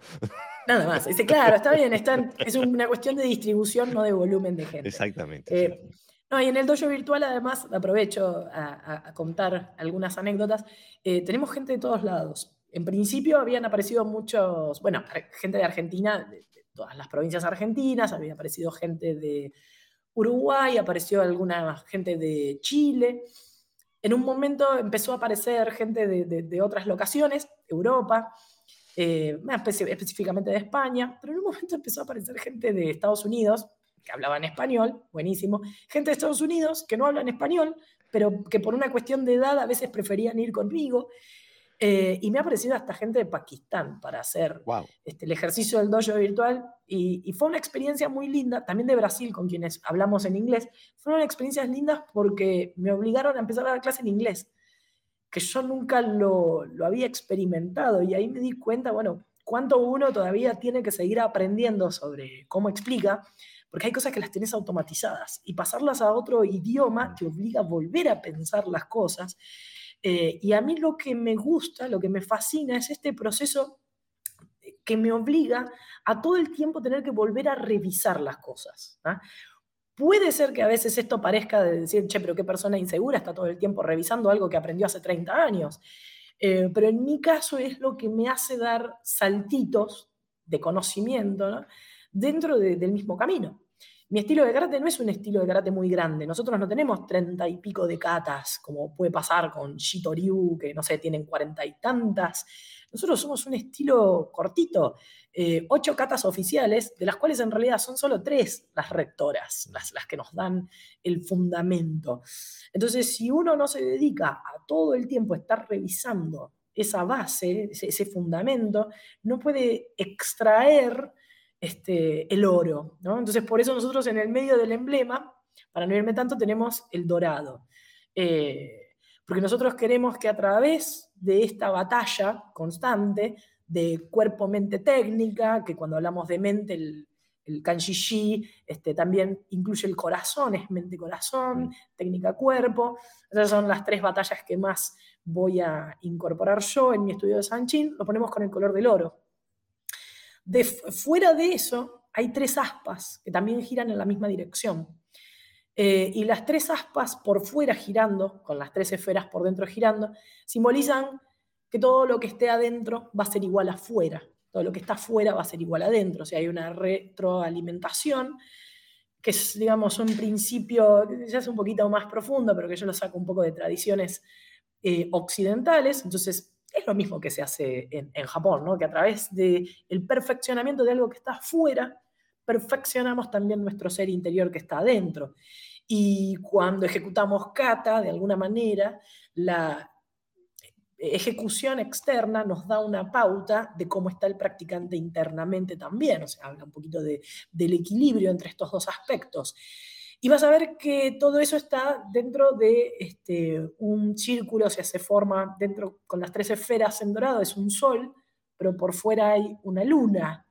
Entonces ahí aproveché yo a meter algo que, que sí, que yo supongo que es únicamente característica de nuestra escuela por estar liderada por una mujer, que es el tema del principio masculino, el sol, con el principio femenino de la luna. Fue mi manera de, expresarlo, en donde tenemos que tener en cuenta que ambos aspectos, que van a estar dentro de todos los individuos, no importa si es varón o mujer, cada varón tiene un aspecto femenino, cada mujer tiene un aspecto masculino, ambas cosas tienen que trabajar también en equilibrio para poder generar un crecimiento. Así que verás que es un emblema ayornado por la influencia este, de, mi persona dentro del camino que estoy transitando. Fantástico. ¿Y la escuela hoy, eh, cuántos son más o menos? Tres dojos me parece que tenés, ¿no? Sí, son tres dojos físicos y el dojo virtual que es como una suerte de extensión de este de acá o es como un dojo aparte en sí mismo. Pero sí, somos tres dojos, que eso te lo iba a dejar para la próxima edición en donde dio la casualidad, porque es casualidad, no es buscado, que las tres somos mujeres. Ah, porque las chicas que... Eso, em, eso tenemos que hablar después, aunque sea en el, próximo podcast tenemos que hablar, porque que salgan tres sensei mujeres eh, del mismo dojo, eh, digo... Y no, es que no tenga alumnos masculinos, porque de hecho cuando hacemos el listado de danes, la mayoría de los cinturones negros son hombres. Este, que de hecho son los que más me ayudan practicando y poniéndome problemas para que yo mejore. Realmente ellos me representan, representan un buen problema, eh, ya sea por su brutalidad, por su fuerza y después también por sus conocimientos técnicos específicos. Este, yo crezco mucho gracias a, todos ellos. Pero sí, bueno, se dio esa casualidad de que las únicas que tenemos vocación docente somos las mujeres. Bueno, le, le adelanto a la audiencia que estamos preparando con Sensei un episodio sobre karate y la feminidad, o sea, ser mujer en el mundo del karate. Y me suelta ahora la bomba que tiene tres dojos, los tres dojos son liderados por mujeres. Así que, eh, bueno, eh, no se pierdan la próxima, la secuela. Eh, sensei, ya un par de veces nombraste Kobudo. ¿Es parte de la idiosincrasia del Uechi o es algo que lo haces vos por interés? No, Wichiriun no transmite ninguna cata de Kobudo, aunque se, va a ver alguna cata de Shifa tenemos nosotros, pero no está dentro de la línea de Kobudo oficial, sino que hay un maestro que era como que lo, enseñaba extra y mucha gente lo incorporó dentro de su escuela de karate. Una cata de Shifa específicamente, una cosa muy, muy rara y muy linda para nosotros. Eh, Kobudo siempre fue por una línea aparte, siempre. Entonces, toda la gente que hace Wechi y decide hacer Kobudo va a seguir la línea de Kobudo que tenga cerca para poder estudiarla. Eh, en un principio nosotros habíamos aprendido la línea de Matayoshi, porque era lo que el sensei Chosen Nakama, no sé si él sabía una o dos katas de Bo, las transmitió, los alumnos las conservaron y después trataron de enriquecerlos con otros maestros que le enseñaron más este, catas de, de Bo, de esa línea, de Matayoshi. Eh, y después yo cuando me mudé para acá, para Zárate, yo no siempre viví en esta ciudad, esta ciudad está a unos 100 eh, kilómetros de, Buenos Aires ciudad. Cuando vine para acá tomé contacto con un maestro eh, al que yo apreciaba un montonazo también cuando era chica. Él fue el que fundó la Federación Argentina de Karate de Kobudo Kinawense y siempre me gustó el karate que él hacía. Él hacía Shorin, eh, alumno, fue alumno de Brickman Sensei, después estuvo en Seibukano y por hoy está en una organización independiente, y siempre me había fascinado lo que él hacía. Así que en un momento, eh, mientras yo estaba dentro de Ken Yukai, lo contacté, ya tenía más posibilidad de, traslado y empecé a aprender Kobudo, primero con un alumno de él, después con él directamente. Eh, y él hace una línea de Taira, Es, una línea muy interesante de Kobudo. Eh, que no tiene mucho que ver con lo que nosotros hacemos en karate, porque una de las diferencias más grandes es que Wechi Ryu trabaja eminentemente en un 95% del tiempo en Sanchindachi, que es una posición muy cuadrada, muy alta, y Kobudo, esta línea de Kobudo, eh, en realidad el Kobudo en general está muy influenciado por maestros de Shorin, porque eran todos maestros de Shorin los que fueron generando la mayoría de las katas que son más conocidas.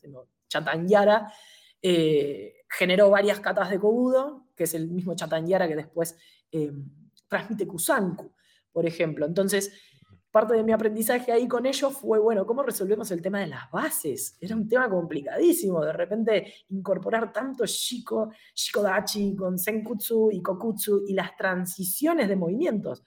Porque Ryu, por ejemplo, eh, hace un paso y ahora todo lo que venga se va a hacer en Sanchindachi. Tiene que hacer otro paso y pasar a otra posición más abierta, pero todo lo que suceda se va a hacer en esa posición. No hay transiciones en el medio. No es que coloqué los pies así, pero en un momento voy a hacer Senkutsu, en otro momento Kokutsu y en otro Shikodachi. No, Ryu camina y cambia de base, y vuelve a caminar y cambió de base y ejecuta. Acá no eran cambios constantes. Así que fue una etapa muy divertida. Yo siempre cuento lo mismo. Cuando arranco un arte marcial nueva, pasó con Aikido, me pasó con Kobudo. Mínimo estoy un año y medio en que soy la persona que está ahí, que va al revés que todos los demás. Todos hacen la cata para la derecha y yo salí para la izquierda. Me cuesta, no, tengo facilidad, me cuesta horrores. Me río mucho hoy por hoy de lo que me pasa. Eh, pero hasta que engancho, me cuesta un montón. Una vez que engancho, Listo, no, hay quien me pare. Pero Kobudo me costó un montón. Y mi sensei de Kobudo, que si me está escuchando, eh, quiero que lo sepas, va rapidísimo cuando enseña. Entonces, aquel primer año y medio, que él se lo debe acordar, eh, era muy gracioso. Yo me perdía muchísimo. Hasta que pude engancharle la vuelta y empezar sobre todo a entender cómo hacían las transiciones de base más allá de todo lo que sucedía, sucedía arriba con el arma, que me costó un poco amigarme porque lo manejan Taira maneja el arma de manera muy distinta como lo hace Matayoshi. Taira está todo el tiempo cortando con el bo porque es una lanza que perdió su, hoja, mientras Matayoshi maneja un palo, en donde es mm. todo el tiempo más golpe, más contundente. Una vez que me adapté a eso, eh, también enseguida le pedí permiso a Sensa y lo pude empezar a enseñar acá para terminar de amigarme. Y me ayudó también a mi karate porque empezó a darme una soltura a la hora de golpear que yo no mm. tenía. Claro, al, manejar un elemento pesado para ejecutar, te obliga a cambiar la manera en la que te moves, porque si no, no vas a poder mover el arma con la misma velocidad y la misma precisión. Y de alguna manera, involuntariamente, después trasladas cosas a tu karate. Me pasó con el SAI mucho, por ejemplo, ¿no? El tema de cómo se golpea con el SAI y cómo después voy a ejecutar un tsuki en karate. Hay un tema del manejo del peso con el SAI que después involuntariamente lo llevas a tu karate, mm. eh, siempre tratando de controlar de no irte de ciertos parámetros. Tampoco vamos a cambiar la línea solo porque yo encontré algo nuevo. En eso trato de ser prolija. Qué bien, qué bien. Eh, me encanta lo que decís y, el proceso que haces. Eh, a mí ahora me picó un bichito, digo, y estaba pensando el otro día, digo, no me pasa desde que empecé el karate, que, que, encuentro esa, ese, interés, esa pasión, ese, el virus que te entra en la sangre. Y a mi edad de 56 años empecé a hacer yoga. Y me siento realmente, porque no puedo hacer nada. No hay una posición que pueda hacer eh, como, eh, como, según los requisitos del instructor pero no importa, porque me da, un, me da un montón de placer y me, da, me hace sentir genial. Este, pero me encanta esa sensación de volver a ser principiante, ¿no? ese descubrimiento, no solamente de la técnica, pero de tu cuerpo también desde otra perspectiva. Me, me fascina. Digo, bueno, ahora son dos cosas que voy a hacer hasta que me muera. Esto y, el, aparte del karate, ¿no? Este, me encanta también que el hecho de que ya veo que es una constante en lo que haces tú, Sensei, es que em, no te dejas limitar por las convenciones o las formas. Eh, parece que sistemáticamente las rompes eh, en el sentido de que, de que de lo de en línea, de lo de cobudo, de lo de mujer, de lo de... Eh, hay un montón de cosas que, me parece que, que, es una constante y me parece que alguien dijo, no sé, se le atribuyen a, siempre a distintas gente, ¿no? Pero alguien dijo, no haga lo que hicieron los maestros, sueña sus sueños. Eh, y, los maestros justamente fueron aquellos que se atrevieron a hacer todo lo que estás haciendo tú ahora, ¿no? a, romper con la norma, a, levantar la vista, a hacer algo nuevo. Eh, pero eh, somos extremadamente reprimidos si hacemos esto, ¿no? Eso. Y yo estoy seguro que ni a, ni a Sensei, ni a Choyo Miyagi, ni a, nadie de estos monstruos del karate vino alguien, le dio un certificado de maestría, le dijo, señor, usted es un maestro, haga lo que quiera. Eh, vivían en su tiempo, en su época, tenían acceso a la información que tenían y la administraron con toda la responsabilidad que, pusieron, que pudieron. Y pienso que es nuestra obligación también eh, eh, hacer lo mismo. Esta, esta, es nuestra época, tenemos que administrar la responsabilidad de, llevar el karate a la próxima, dárselo, darle la fusta al próximo. Em, y no podemos hacerlo desde la copia, hay que hacerlo desde la comprensión, desde la, la, cultivación interna, de que sea parte de tu ADN. ¿no? Me fascina la forma en que lo haces. Eh, em, no sé si me animo a decirlo de esa forma, porque puede que sea normal, pero, pero lo, lo, digo con admiración, sin respeto a las normas, ¿no? Eh, rompiéndolas. Ahora, contanos un poquito, porque todo esto que haces, lo haces en un contexto técnico, eh, histórico, que para la mayor parte de nosotros eh, es algo completamente desconocido, ¿no? Eh, incluso cuando, cuando yo veo Shorin Ryu, reconozco, ah, e, ellos hacen parte de lo que yo hago, que vengo del Wadu Ryu, eh, tenemos, tenemos un ADN en común. Ah, digo, yo veo que, que lo mío viene de ahí. Cuando veo Goju Ryu, también veo una, eh, un parentesco con, con, mi karate. Cuando veo Uechi Ryu, es como que me prendió una película de Hong Kong, eh, digo, es otra cosa. Explícame un poquito qué es el, Ryu, cómo nació y, eh, cómo lo entrenan, ¿no? Este, contame un poquito de eso. Yo les voy a contar un poquito de historia, pero les advierto, esto viene con un warning gigantesco. Es la historia no oficial lo que les voy a dar, porque si quieren las historias oficiales, eh, sin ir más lejos, la que está en Wikipedia es, bastante acertada y si quieren profundizar más, yo les recomiendo comprar el libro de Alan Dollar, que es muy bueno. Eh, no oficial, mejor todavía. Claro, es más divertido, porque para lo oficial es aburrido, nos ponemos a leer el artículo de, Wikipedia y ya está. Eh, pero también tiene muchas cosas muy interesantes Gustavo Gondrasense y en sus libros que, que ha sacado recientemente en español, y obviamente debe haber muchos más autores que, en este momento yo no los conozco. Hay un libro que es como el libro de oro, que es un libro escrito por Kaneiwichi Sensei, que se hizo una edición limitada, no sé cuántos ejemplares habrá en el mundo, que es un libraco así, y que lo pueden encontrar a la venta en Amazon por valores como mil dólares. Oh. Es muy difícil de conseguir, sí. Y están todos en japonés. Después yo tengo la, inmensa suerte de que a mí me dieron eh, un libro de los maestros sucesores de Kaneiwichi, que formaron una organización que se llama Okikukai, eso no viene mucho al caso, que hicieron su mismo libro, la misma versión, pero está todo en japonés. Entonces son libros en donde es muy difícil extraer cierta información, que, que volvemos a lo mismo. El idioma muchas veces es un gran problema a la hora de la transmisión del conocimiento. No siempre es el tema de la gente quiere o no quiere enseñar, sino si pudo o no pudo aprender correctamente. Y después está su voluntad, si quiere o no quiere enseñar de determinada forma. Y, vos fíjate que yo hago énfasis en esto del tema del idioma, porque en principio Kambun Wechi debe haber tenido un problema similar. Él era okinawense, los okinawenses eh, ya en aquel entonces, porque él nació en 1877. En aquel entonces en Okinawa ya se hablaba japonés, pero había una predominancia importante de gente mayor que probablemente hablaba uchinauchi, que es mm. el dialecto originario de Okinawa.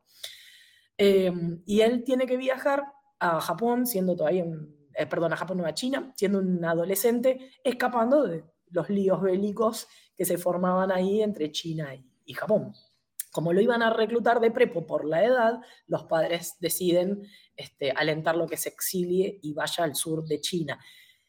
La leyenda cuenta que él tenía, que era un adolescente, que tenía muchas ganas de aprender artes marciales. La verdad que hay muchas cosas que yo las tomo así, como que es leyenda, es la historia bonita que trasciende. Pero no tenemos información suficiente para saber cómo era ese Kambunwechi adolescente, qué, qué ganas tenía realmente una cosa u otra. Se dice que él hacía boyutsu en la aldea, o sea que ya tenía una idea mm. de algún tipo de arte marcial. Llega a China y él tenía un problema de dicción, además de que era okinawense, entonces eh, debe haber estado bastante segregado dentro de la comunidad de ahí. Eh, deambula buscando en dónde aprender dos cosas. La primera es medicina tradicional china, él se había interesado por ese elemento en particular, quería profundizar eso. Y la segunda es buscar un lugar para aprender artes marciales. Aparentemente el primer lugar en el que cae para hacer artes marciales no se sintió muy cómodo porque había una serie de alumnos avanzados que para ayornar la historia le hacían bullying por su tema de dicción. Entonces él bastante ofuscado se va a buscar otro lugar y acá es la parte donde para mí es el cuentito lindo, que yo realmente no sé hasta qué punto es verdad. Encuentra una academia a cargo de un hombre que se llamaba Yushiwa, que él pide aprender porque lo había visto hacer alguna hazaña que lo había impactado y el maestro le dice que no, no le iba a enseñar. Entonces, esto imagínatelo, para mí es bien la parte de película. El maestro Kambun se queda sentado en la puerta pacientemente esperando a que el maestro lo acepte. Esto es muy de las historias iniciáticas. Eh, y en un punto el maestro Yushiwa le da un fuertísimo dolor de cabeza eh, y los alumnos del maestro lo van a buscar a Kambunwechi porque dicen, este muchacho estaba estudiando medicina, puede salvar al maestro o puede mejorar su condición. Ahí le prepara uno de sus, este, de, sus, iba a decir un brebaje, digamos, no, sabría cómo decirlo, pero vendría a ser algo similar a lo que hoy es la fitoterapia, porque trabajaba con hierbas. Eh, le da ese medicamento, el maestro mejora y a cambio promete tomarlo para este, para enseñarle su, arte. Eh, me acuerdo que un día estudiando la, historia de Goshu Ryu, me encontré también con algo similar dentro de la historia de Goshu, por eso digo que acá hay muchos mitos, ¿no? Creo que fue, no sé si fue Higaona Sensei el que mm. salvó a la hija de quien después le fue a enseñar todo lo que sabía, que siempre encima en las historias me encanta, porque cuentan así, el maestro le enseñó todo lo que sabía al discípulo y el discípulo ahora está uno se queda ahí con esas cosas y dice, che, yo conozco la realidad, esto no es así. Pero bueno, la historia contó eso y durante 13 años, 13 también es un número que aparece muchísimas mm. veces en todas las historias de las artes marciales. Eh, hasta en los nombres de los katas. Hasta en el nombre de las mm, mm. exactamente, Seisam. Eh, se queda en China, en donde en un punto aprende todo el estilo, o habría aprendido todo el estilo, y Yushiwa le da un certificado, que en japonés lo traduciríamos como el Mekkyo Kaiden, en donde le dice usted ya es eh, maestro del estilo Pangainun y puede salir a enseñar. Que ahí es la primera vez que aparece el nombre Pangainun dentro de nuestra tradición. Pangainun significa mitad duro, mitad blando. Mágicamente Goshuryu también significa lo mismo. Sí, yo cuando empecé a leer la historia de Goshuryu dije, che, acá hay algo raro, muchas, muchas coincidencias. Este, pero bueno, después lo, dejé. Vamos a tratar de no buscar coincidencias donde no las hay porque parezco conspiranoica de las artes marciales y no es, mi intención. Sensei enseña eh, en, alguna ciudad de por ahí cerca de Fujian, enseña su Pangainun y un alumno, esto dice la historia oficial, se pelea con su vecino y en, una, en esa disputa que tuvieron, la pelea pasa a mayores y, lo mata con una técnica que había aprendido del Pangainu. Kambunwechi, ofuscado, eh, se vuelve a Japón, no va a Okinawa, sino que va primero a Japón, este, donde durante muchos años trabaja en silencio sin que nadie sepa que era un maestro de artes marciales. Hasta ahí la parte oficial. Eh, en la no oficial se ha empezado a especular muchísimo con que la disputa no fue entre granjeros, sino que, que fue el propio Kambun quien mató a otra persona. Mm. Hay teorías que dicen que Cambun en realidad eh, trabajaba como guardaespaldas y que tuvo que matar a alguien dentro del marco de su profesión. Hay quienes dicen que él falló en proteger a alguien, entonces que alguien murió por su responsabilidad, digamos. Hay muchas, muchas historias que se abren. Eh, yo siempre contemplo la historia oficial, pero me niego a, digamos, a tomarla 100% así, porque la verdad que no hay documentos este, que vayan amparando esa línea más allá de lo que la familia Weche en su momento decidió permitir que trascienda este, hasta, hasta cierto punto. Entonces es como siempre voy sometiendo todo a, bueno, a ver qué otras cosas aparecen, qué es factible y qué no es factible. Porque la otra cosa que a mí siempre me hizo un poquito de ruido es que si la escuela de Yushiwa hubiera sido una escuela de artes marciales mínimamente prolífera, no vamos a decir que, tuvo decenas de cientos de alumnos, con que haya generado 10 maestros, 5 maestros, vamos a decir 5 maestros en algún lado en China tendría que haber un estilo de Kung Fu que enseñara San Chin Se San San Seriu, más o menos como lo enseñamos nosotros. No pido que sea igual, mm. digo más o menos, y no la hay. Entonces, por eso yo hay cosas que las tomo con pinzas, porque no tengo del otro lado alguien que constate mi historia. O sea, yo necesito varias fuentes para poder corroborar esto que se está contando. Y la única fuente que se ha tenido durante muchos años es lo que la familia de los Huechi eh, permitió que trascienda es que está bien, pero bueno, a veces no le alcanza a algunas mentes inquisitivas. Eh, Sensei Kambun entonces estaba tranquilamente trabajando en Japón y obviamente había una comunidad de okinawenses que, para volver a usar un término moderno, sufrían de bullying por parte de los japoneses.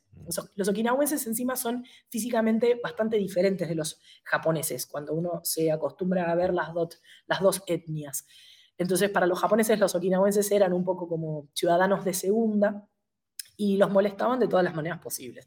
O sea, básicamente lo que cuenta la mayoría de los libritos de historia era que trabajaban en una textil, o sea, eran todos obreros, y había una banda de, matones japoneses por ahí que cada vez que se los cruzaba, los golpeaban, les robaban la plata que habían ganado en ese día eh, y les exigían alguna otra cosa más.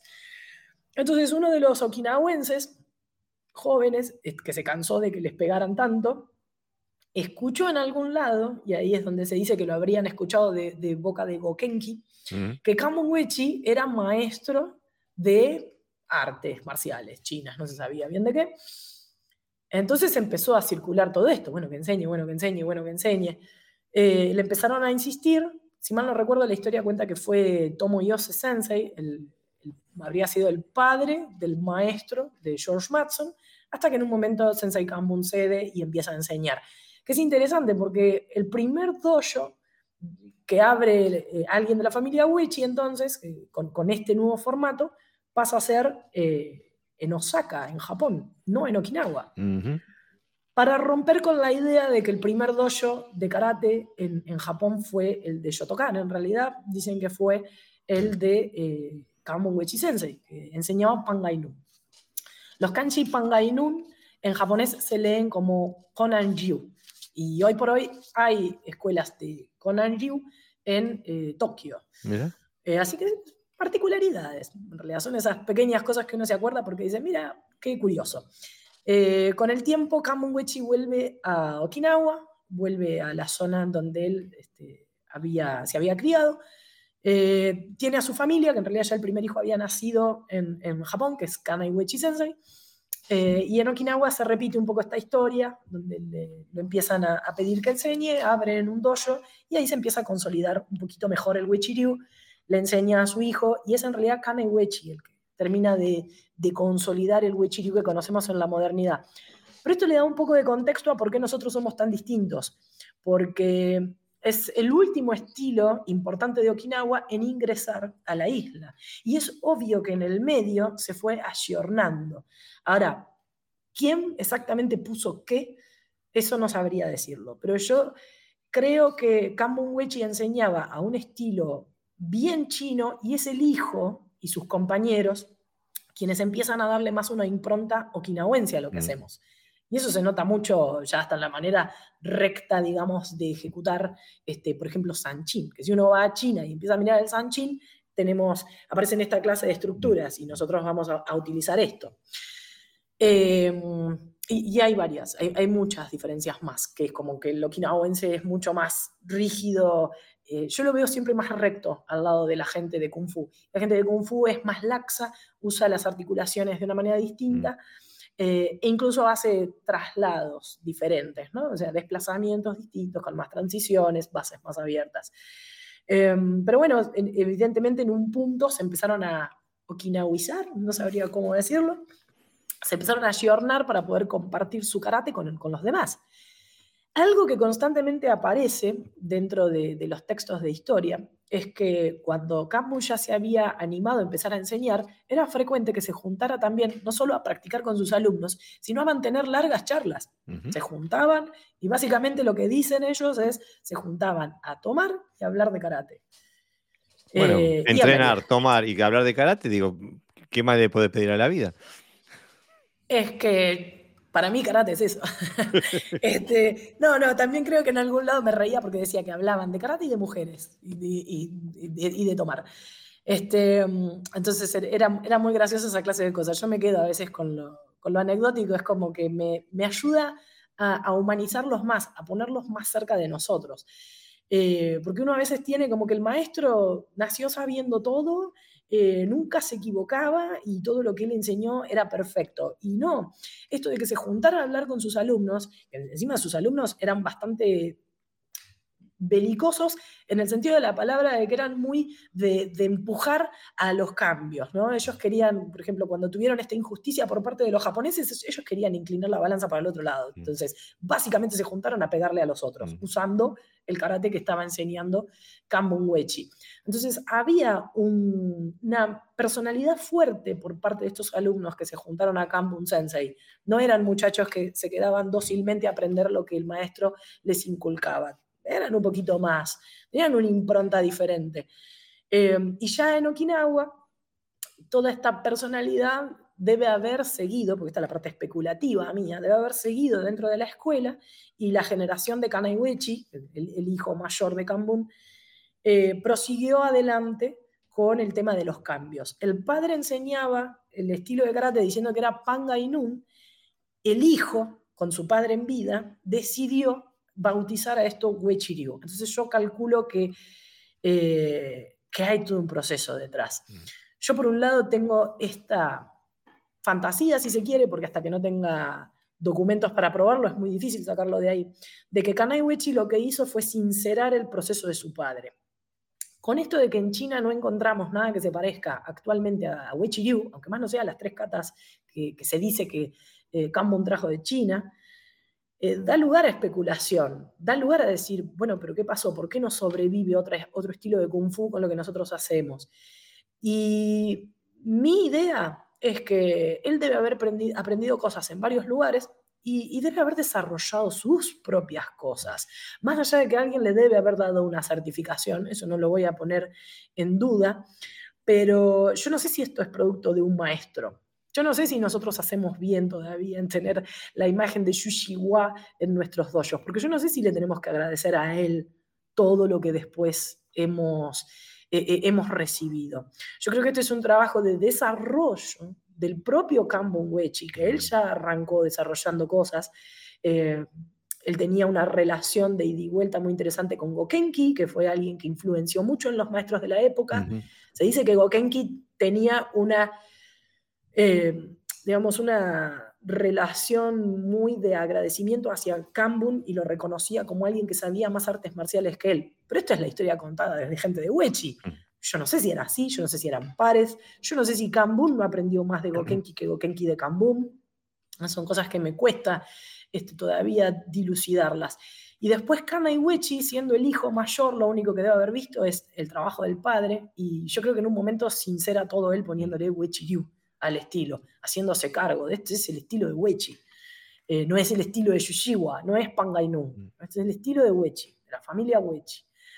Em, y bueno, después Kanna y Wechi Sensei es el que termina de ayornar el estilo, no porque haya hecho cambios en las catas de base, o al menos no es lo que trasciende, sino es el que crea o da pie a crear cinco catas más que son el refuerzo del estilo. Porque si no era muy difícil de enseñar. De Sanchin a Cézanne, hay un salto técnico inmenso. Y mantener un alumno tres años con una sola cata, que encima es excesivamente simple, entre comillas, pero para el neófito uno entra y dice, ah, esto sí, lo aprendo en dos meses. Mm. Eh, pasar de ahí a, a Cézanne era un salto gigantesco técnico y la gente no tenía la paciencia que se requería, entonces dijo, bueno, vamos a poner catas intermedias, que además fue la época, es exactamente la misma época que se generan las catas, la Fukiwata, eh, los Pinan según tengo entendido, es del 30 al 50 que se empiezan a generar todas estas catas y él eh, formó parte de esta reforma. Y también genera toda una serie de ejercicios que en Wichiryu se conocen como Hoshundo, que no es el mismo Hoshundo que para Goshuryu. Goshuryu es, el es el ejercicio con elementos, y para Wichiryu es eh, básicamente segmentar las catas, tomar algunos fragmentos de esas catas y ordenarlos en un nuevo set de ejercicios que lo que hacen es ayudarnos a aprender estas otras catas que son más complejas. Después también generó unos Yakusoku Kumite, que son combates prearmados. Nosotros mantenemos los Yakusoku Kumites originales de Kana Wechi y después hay maestros que añadieron sus propios Yakusoku Kumites. Eh, y ahí aparece uno de la línea de Kenyukai, que yo lo mantengo, que es la familia Shincho. Este, y después no hay muchas diferencias entre las líneas de Wechi. Hay una línea que añadió una kata o dos, eh, nadie quita nada, o sea, nadie debería quitar nada, y si hay líneas que optaron por cambiar los Yakusoku Kumite por los propios, pero después todos tenemos los mismos ejercicios Hoshundo, todos tenemos medianamente los mismos bunkai de solo dos katas, que fue lo que hizo Karnai, después cada uno añadió los bunkai que creía eh, necesarios para la toma de exámenes. Em, y después, bueno, como diferencias, yo, trato de ponerme en la cabeza de la gente que practica otros estilos de karate, ¿no? Em, me pasa de interactuar con gente de Shotokan que nunca habían visto Uechi Ryu y, se quedan, tal como, como vos decís, no, entienden qué pasó. Eh, y visto desde afuera y analizando estilos de Kung Fu, eh, lo que hacemos no se parece a nada. Yo he tratado de practicar varias líneas de Kung Fu, no de manera seria, sino de ir a compartir clases específicas porque vi cosas que me interesaban. Y nosotros tenemos cosas de Wing Chun, tenemos cosas del Kung Fu de los cinco ancestros, tenemos cosas de la mantis, tenemos cosas de un montón de estilos de Kung Fu, pero no somos ninguno. No, no son la copia de nada. Y aparte tienen una tienen una impronta muy, muy específica, que no lo tienen los chinos tampoco. Eh, se ve que es puro chino, pero no, no, no, no podría decir esa escuela china tiene, se ve de esa forma. Tiene una impronta muy específica, aunque tiene un sabor muy chino, eso no lo puedo negar. Este, pero es verdad lo que dices. Y me encantó, no, no me había parado a pensar que la gran diferencia en que por qué Uechi se ve tan chino es que ha tenido menos tiempo de diluirse o de mezclarse o de transformarse que, por ejemplo, el Shorin, que si el que lo trajo fue Matsumura, eh, digo, ya han pasado 200 años y un montón de, generaciones de personas que, han influido el, el, desarrollo. En cambio, ustedes son la tercera, ¿no? Eh, este, la tercera generación estaríamos hablando, ¿no? De lo em, ahora, ahora, a la cuarta. La cuarta. Este, eso está interesantísimo. Eh, yo la verdad que le digo a la audiencia que es difícil hablar sobre el Uechi sin haberlo visto. Eh, aparte, tienen, ustedes también tienen una. Tienen un tipo de Tameshiwari que no son como los del Kyokushin, son casi que al revés. Eh, yo he visto a, Kinjo Sensei partirse el palo de béisbol en el dedo gordo del pie, cosas así, digo, este, que son este, Eh, son casi inhumanas ese, tipo de cosas, ¿no? Pero para darse una idea, de, si uno escucha el podcast, después le recomiendo que vaya a YouTube y busque, busque Wechi Ryu, este, para hacerse una idea de lo, que es visualmente el, el, Ryu, porque es, es, es, un animal diferente, no se puede... Eh, yo en Ryu reconozco, en Goju Ryu reconozco, en, en, en Wechi eh, trabajan, como te decías tú, no trabajan en la Senkusudachi, ¿no? o sea, las posiciones son siempre altas, redondas, trabajan mucho con, en, el vado le diríamos con kake a esto, no sé cómo le, cómo le dicen eh, esa... esa, eh, nosotros usamos la mano así, le decimos gírate, que es mano plana, ah, básicamente. no así, que esto sería más un signo de grulla, Mm. Nosotros así, porque usamos la garra del dragón o del tigre. Esos son los tres animales que usamos nosotros, grulla, dragón, tigre. Pero ordenado de manera distinta, porque no, no hay una preeminencia de la grulla, como a veces puede pasar, eh, o que se dice que tiene eh, Goju. Mm. Hablo de Goju sin tener una profundidad de conocimiento sobre ellos, pero ellos tienen una preeminencia de lo que sería la grulla blanca, y nosotros no, nosotros en, teoría debería haber un equilibrio de los tres animales, yo creo que siempre veo que hay más, eh, predominancia del dragón y del tigre. No los veo haciendo. Exactamente. No los, veo, no los veo haciendo Tosuki, por ejemplo. Bueno, el Tsuki. El Tsuki es el emblema de Okinawa, en, un mm. punto, ¿no? Entonces, yo me imagino, me imagino, no, yo he visto seminarios de gente de, de Shorin que arrancan sus seminarios con, todos los practicantes en Sikodachi, mm. ejecutando Seiken Tsuki eh, y contando hasta 3.000 Tsukis, más o menos. ¿no? Esas son una de las anécdotas divertidas que tuve la oportunidad de ver. Y haciendo el análisis, nosotros no tenemos el Seiken Tsuki en las katas. Mm. Aparece una sola vez en una kata moderna, en Kan Shiba, aparece al principio.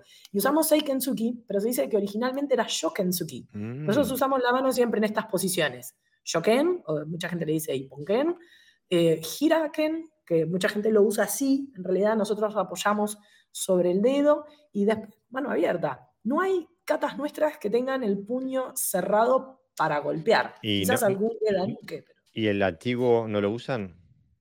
No que, no que yo sepa o haya visto, no exactamente ese. Pero es, es, ir por otro camino. Si usamos nosotros esta técnica de kakushite, Eso lo he visto muchas veces. Que hay gente que hace esta lectura del mm. golpeo con los nudillos. Eso no es una lectura oficial, ¿eh? mm. por las dudas, por si alguien de Wechi me está escuchando, eh, pero sí lo he escuchado como visión alternativa, sobre todo cuando gente de Kyusho se mm. pone a hacer análisis de lo que hacemos nosotros. Entonces ellos ven acá, en, este gesto, ven esa ah, técnica que vos no estás en los dedos, mostrando. No en los dedos, sino en los nudillos. Nosotros vamos a hacer el bunkai acá, pero depende de quién lo esté viendo, está viendo el gesto este. Mira. Que es el golpeo con los nudillos en otra dirección, con otro formato de las manos. Pero también, o sea, es, un campo en el que yo no tengo gran desarrollo como para, como para hablar con autoridad. Bueno, este, ha sido un, Menos mal que te contraté por dos episodios, este, porque ha sido, ah, hemos, le, hemos dado un montón de información a la audiencia este, y creo que se quedaron con ganas de más. Eh, eh, Sensei, te doy las gracias por haber venido al podcast y habernos regalado casi dos horas de tu, de tu vida y, de, y todos los años de experiencia que tienes. Este, te damos las gracias y te queremos ver de vuelta. Muchas gracias por haber venido. ¿eh? Yo te doy las gracias este, a vos. Primero, por el trabajo que están haciendo de Podcast Doyo, porque yo realmente los, los sigo. Eh, no los puedo escuchar en vivo, obviamente. O sea, me, pierdo de chatear y de hacerles preguntas este, en vivo, que me parece muy, muy genial lo que van haciendo, pero además eh, trae siempre exponentes más que interesantes. Aprendo mucho. Y, y de hecho, ni siquiera me metí yo por mí misma a verlos la primera vez que los empecé a ver, sino porque mis alumnos me decían, estoy escuchando el censo y tal en Podcast Dojo. Así que me metí gracias a ellos y estoy súper agradecida de haberlos conocido. Eh, realmente me, parece muy útil el trabajo que están haciendo y, yo creo que lo que están haciendo ustedes hoy acá va, va, a dar inicio, o es el inicio de una nueva era de un karate más pensado, sería la palabra. No sé, eso se los, voy a dejar a ustedes. Muchas gracias, Sensei. Eh, la verdad que, bueno, seguimos hasta la próxima. Muchas gracias.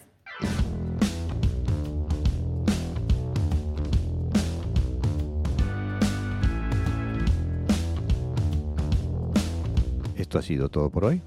Espero que hayas disfrutado del episodio. No te olvides de seguirnos por nuestras redes sociales, tanto nuestra página de Facebook como nuestra cuenta de Instagram, y de suscribirte a nuestro canal de YouTube y también de suscribirte a nuestro podcast en todas las plataformas de podcast. No te olvides también de que emitimos en vivo todos los sábados a las 23 horas de España y que el video queda grabado en nuestro canal de YouTube. También puedes escuchar este podcast en la revista Mokuso de Argentina en mocuso.ar. Sin más, hasta la próxima semana.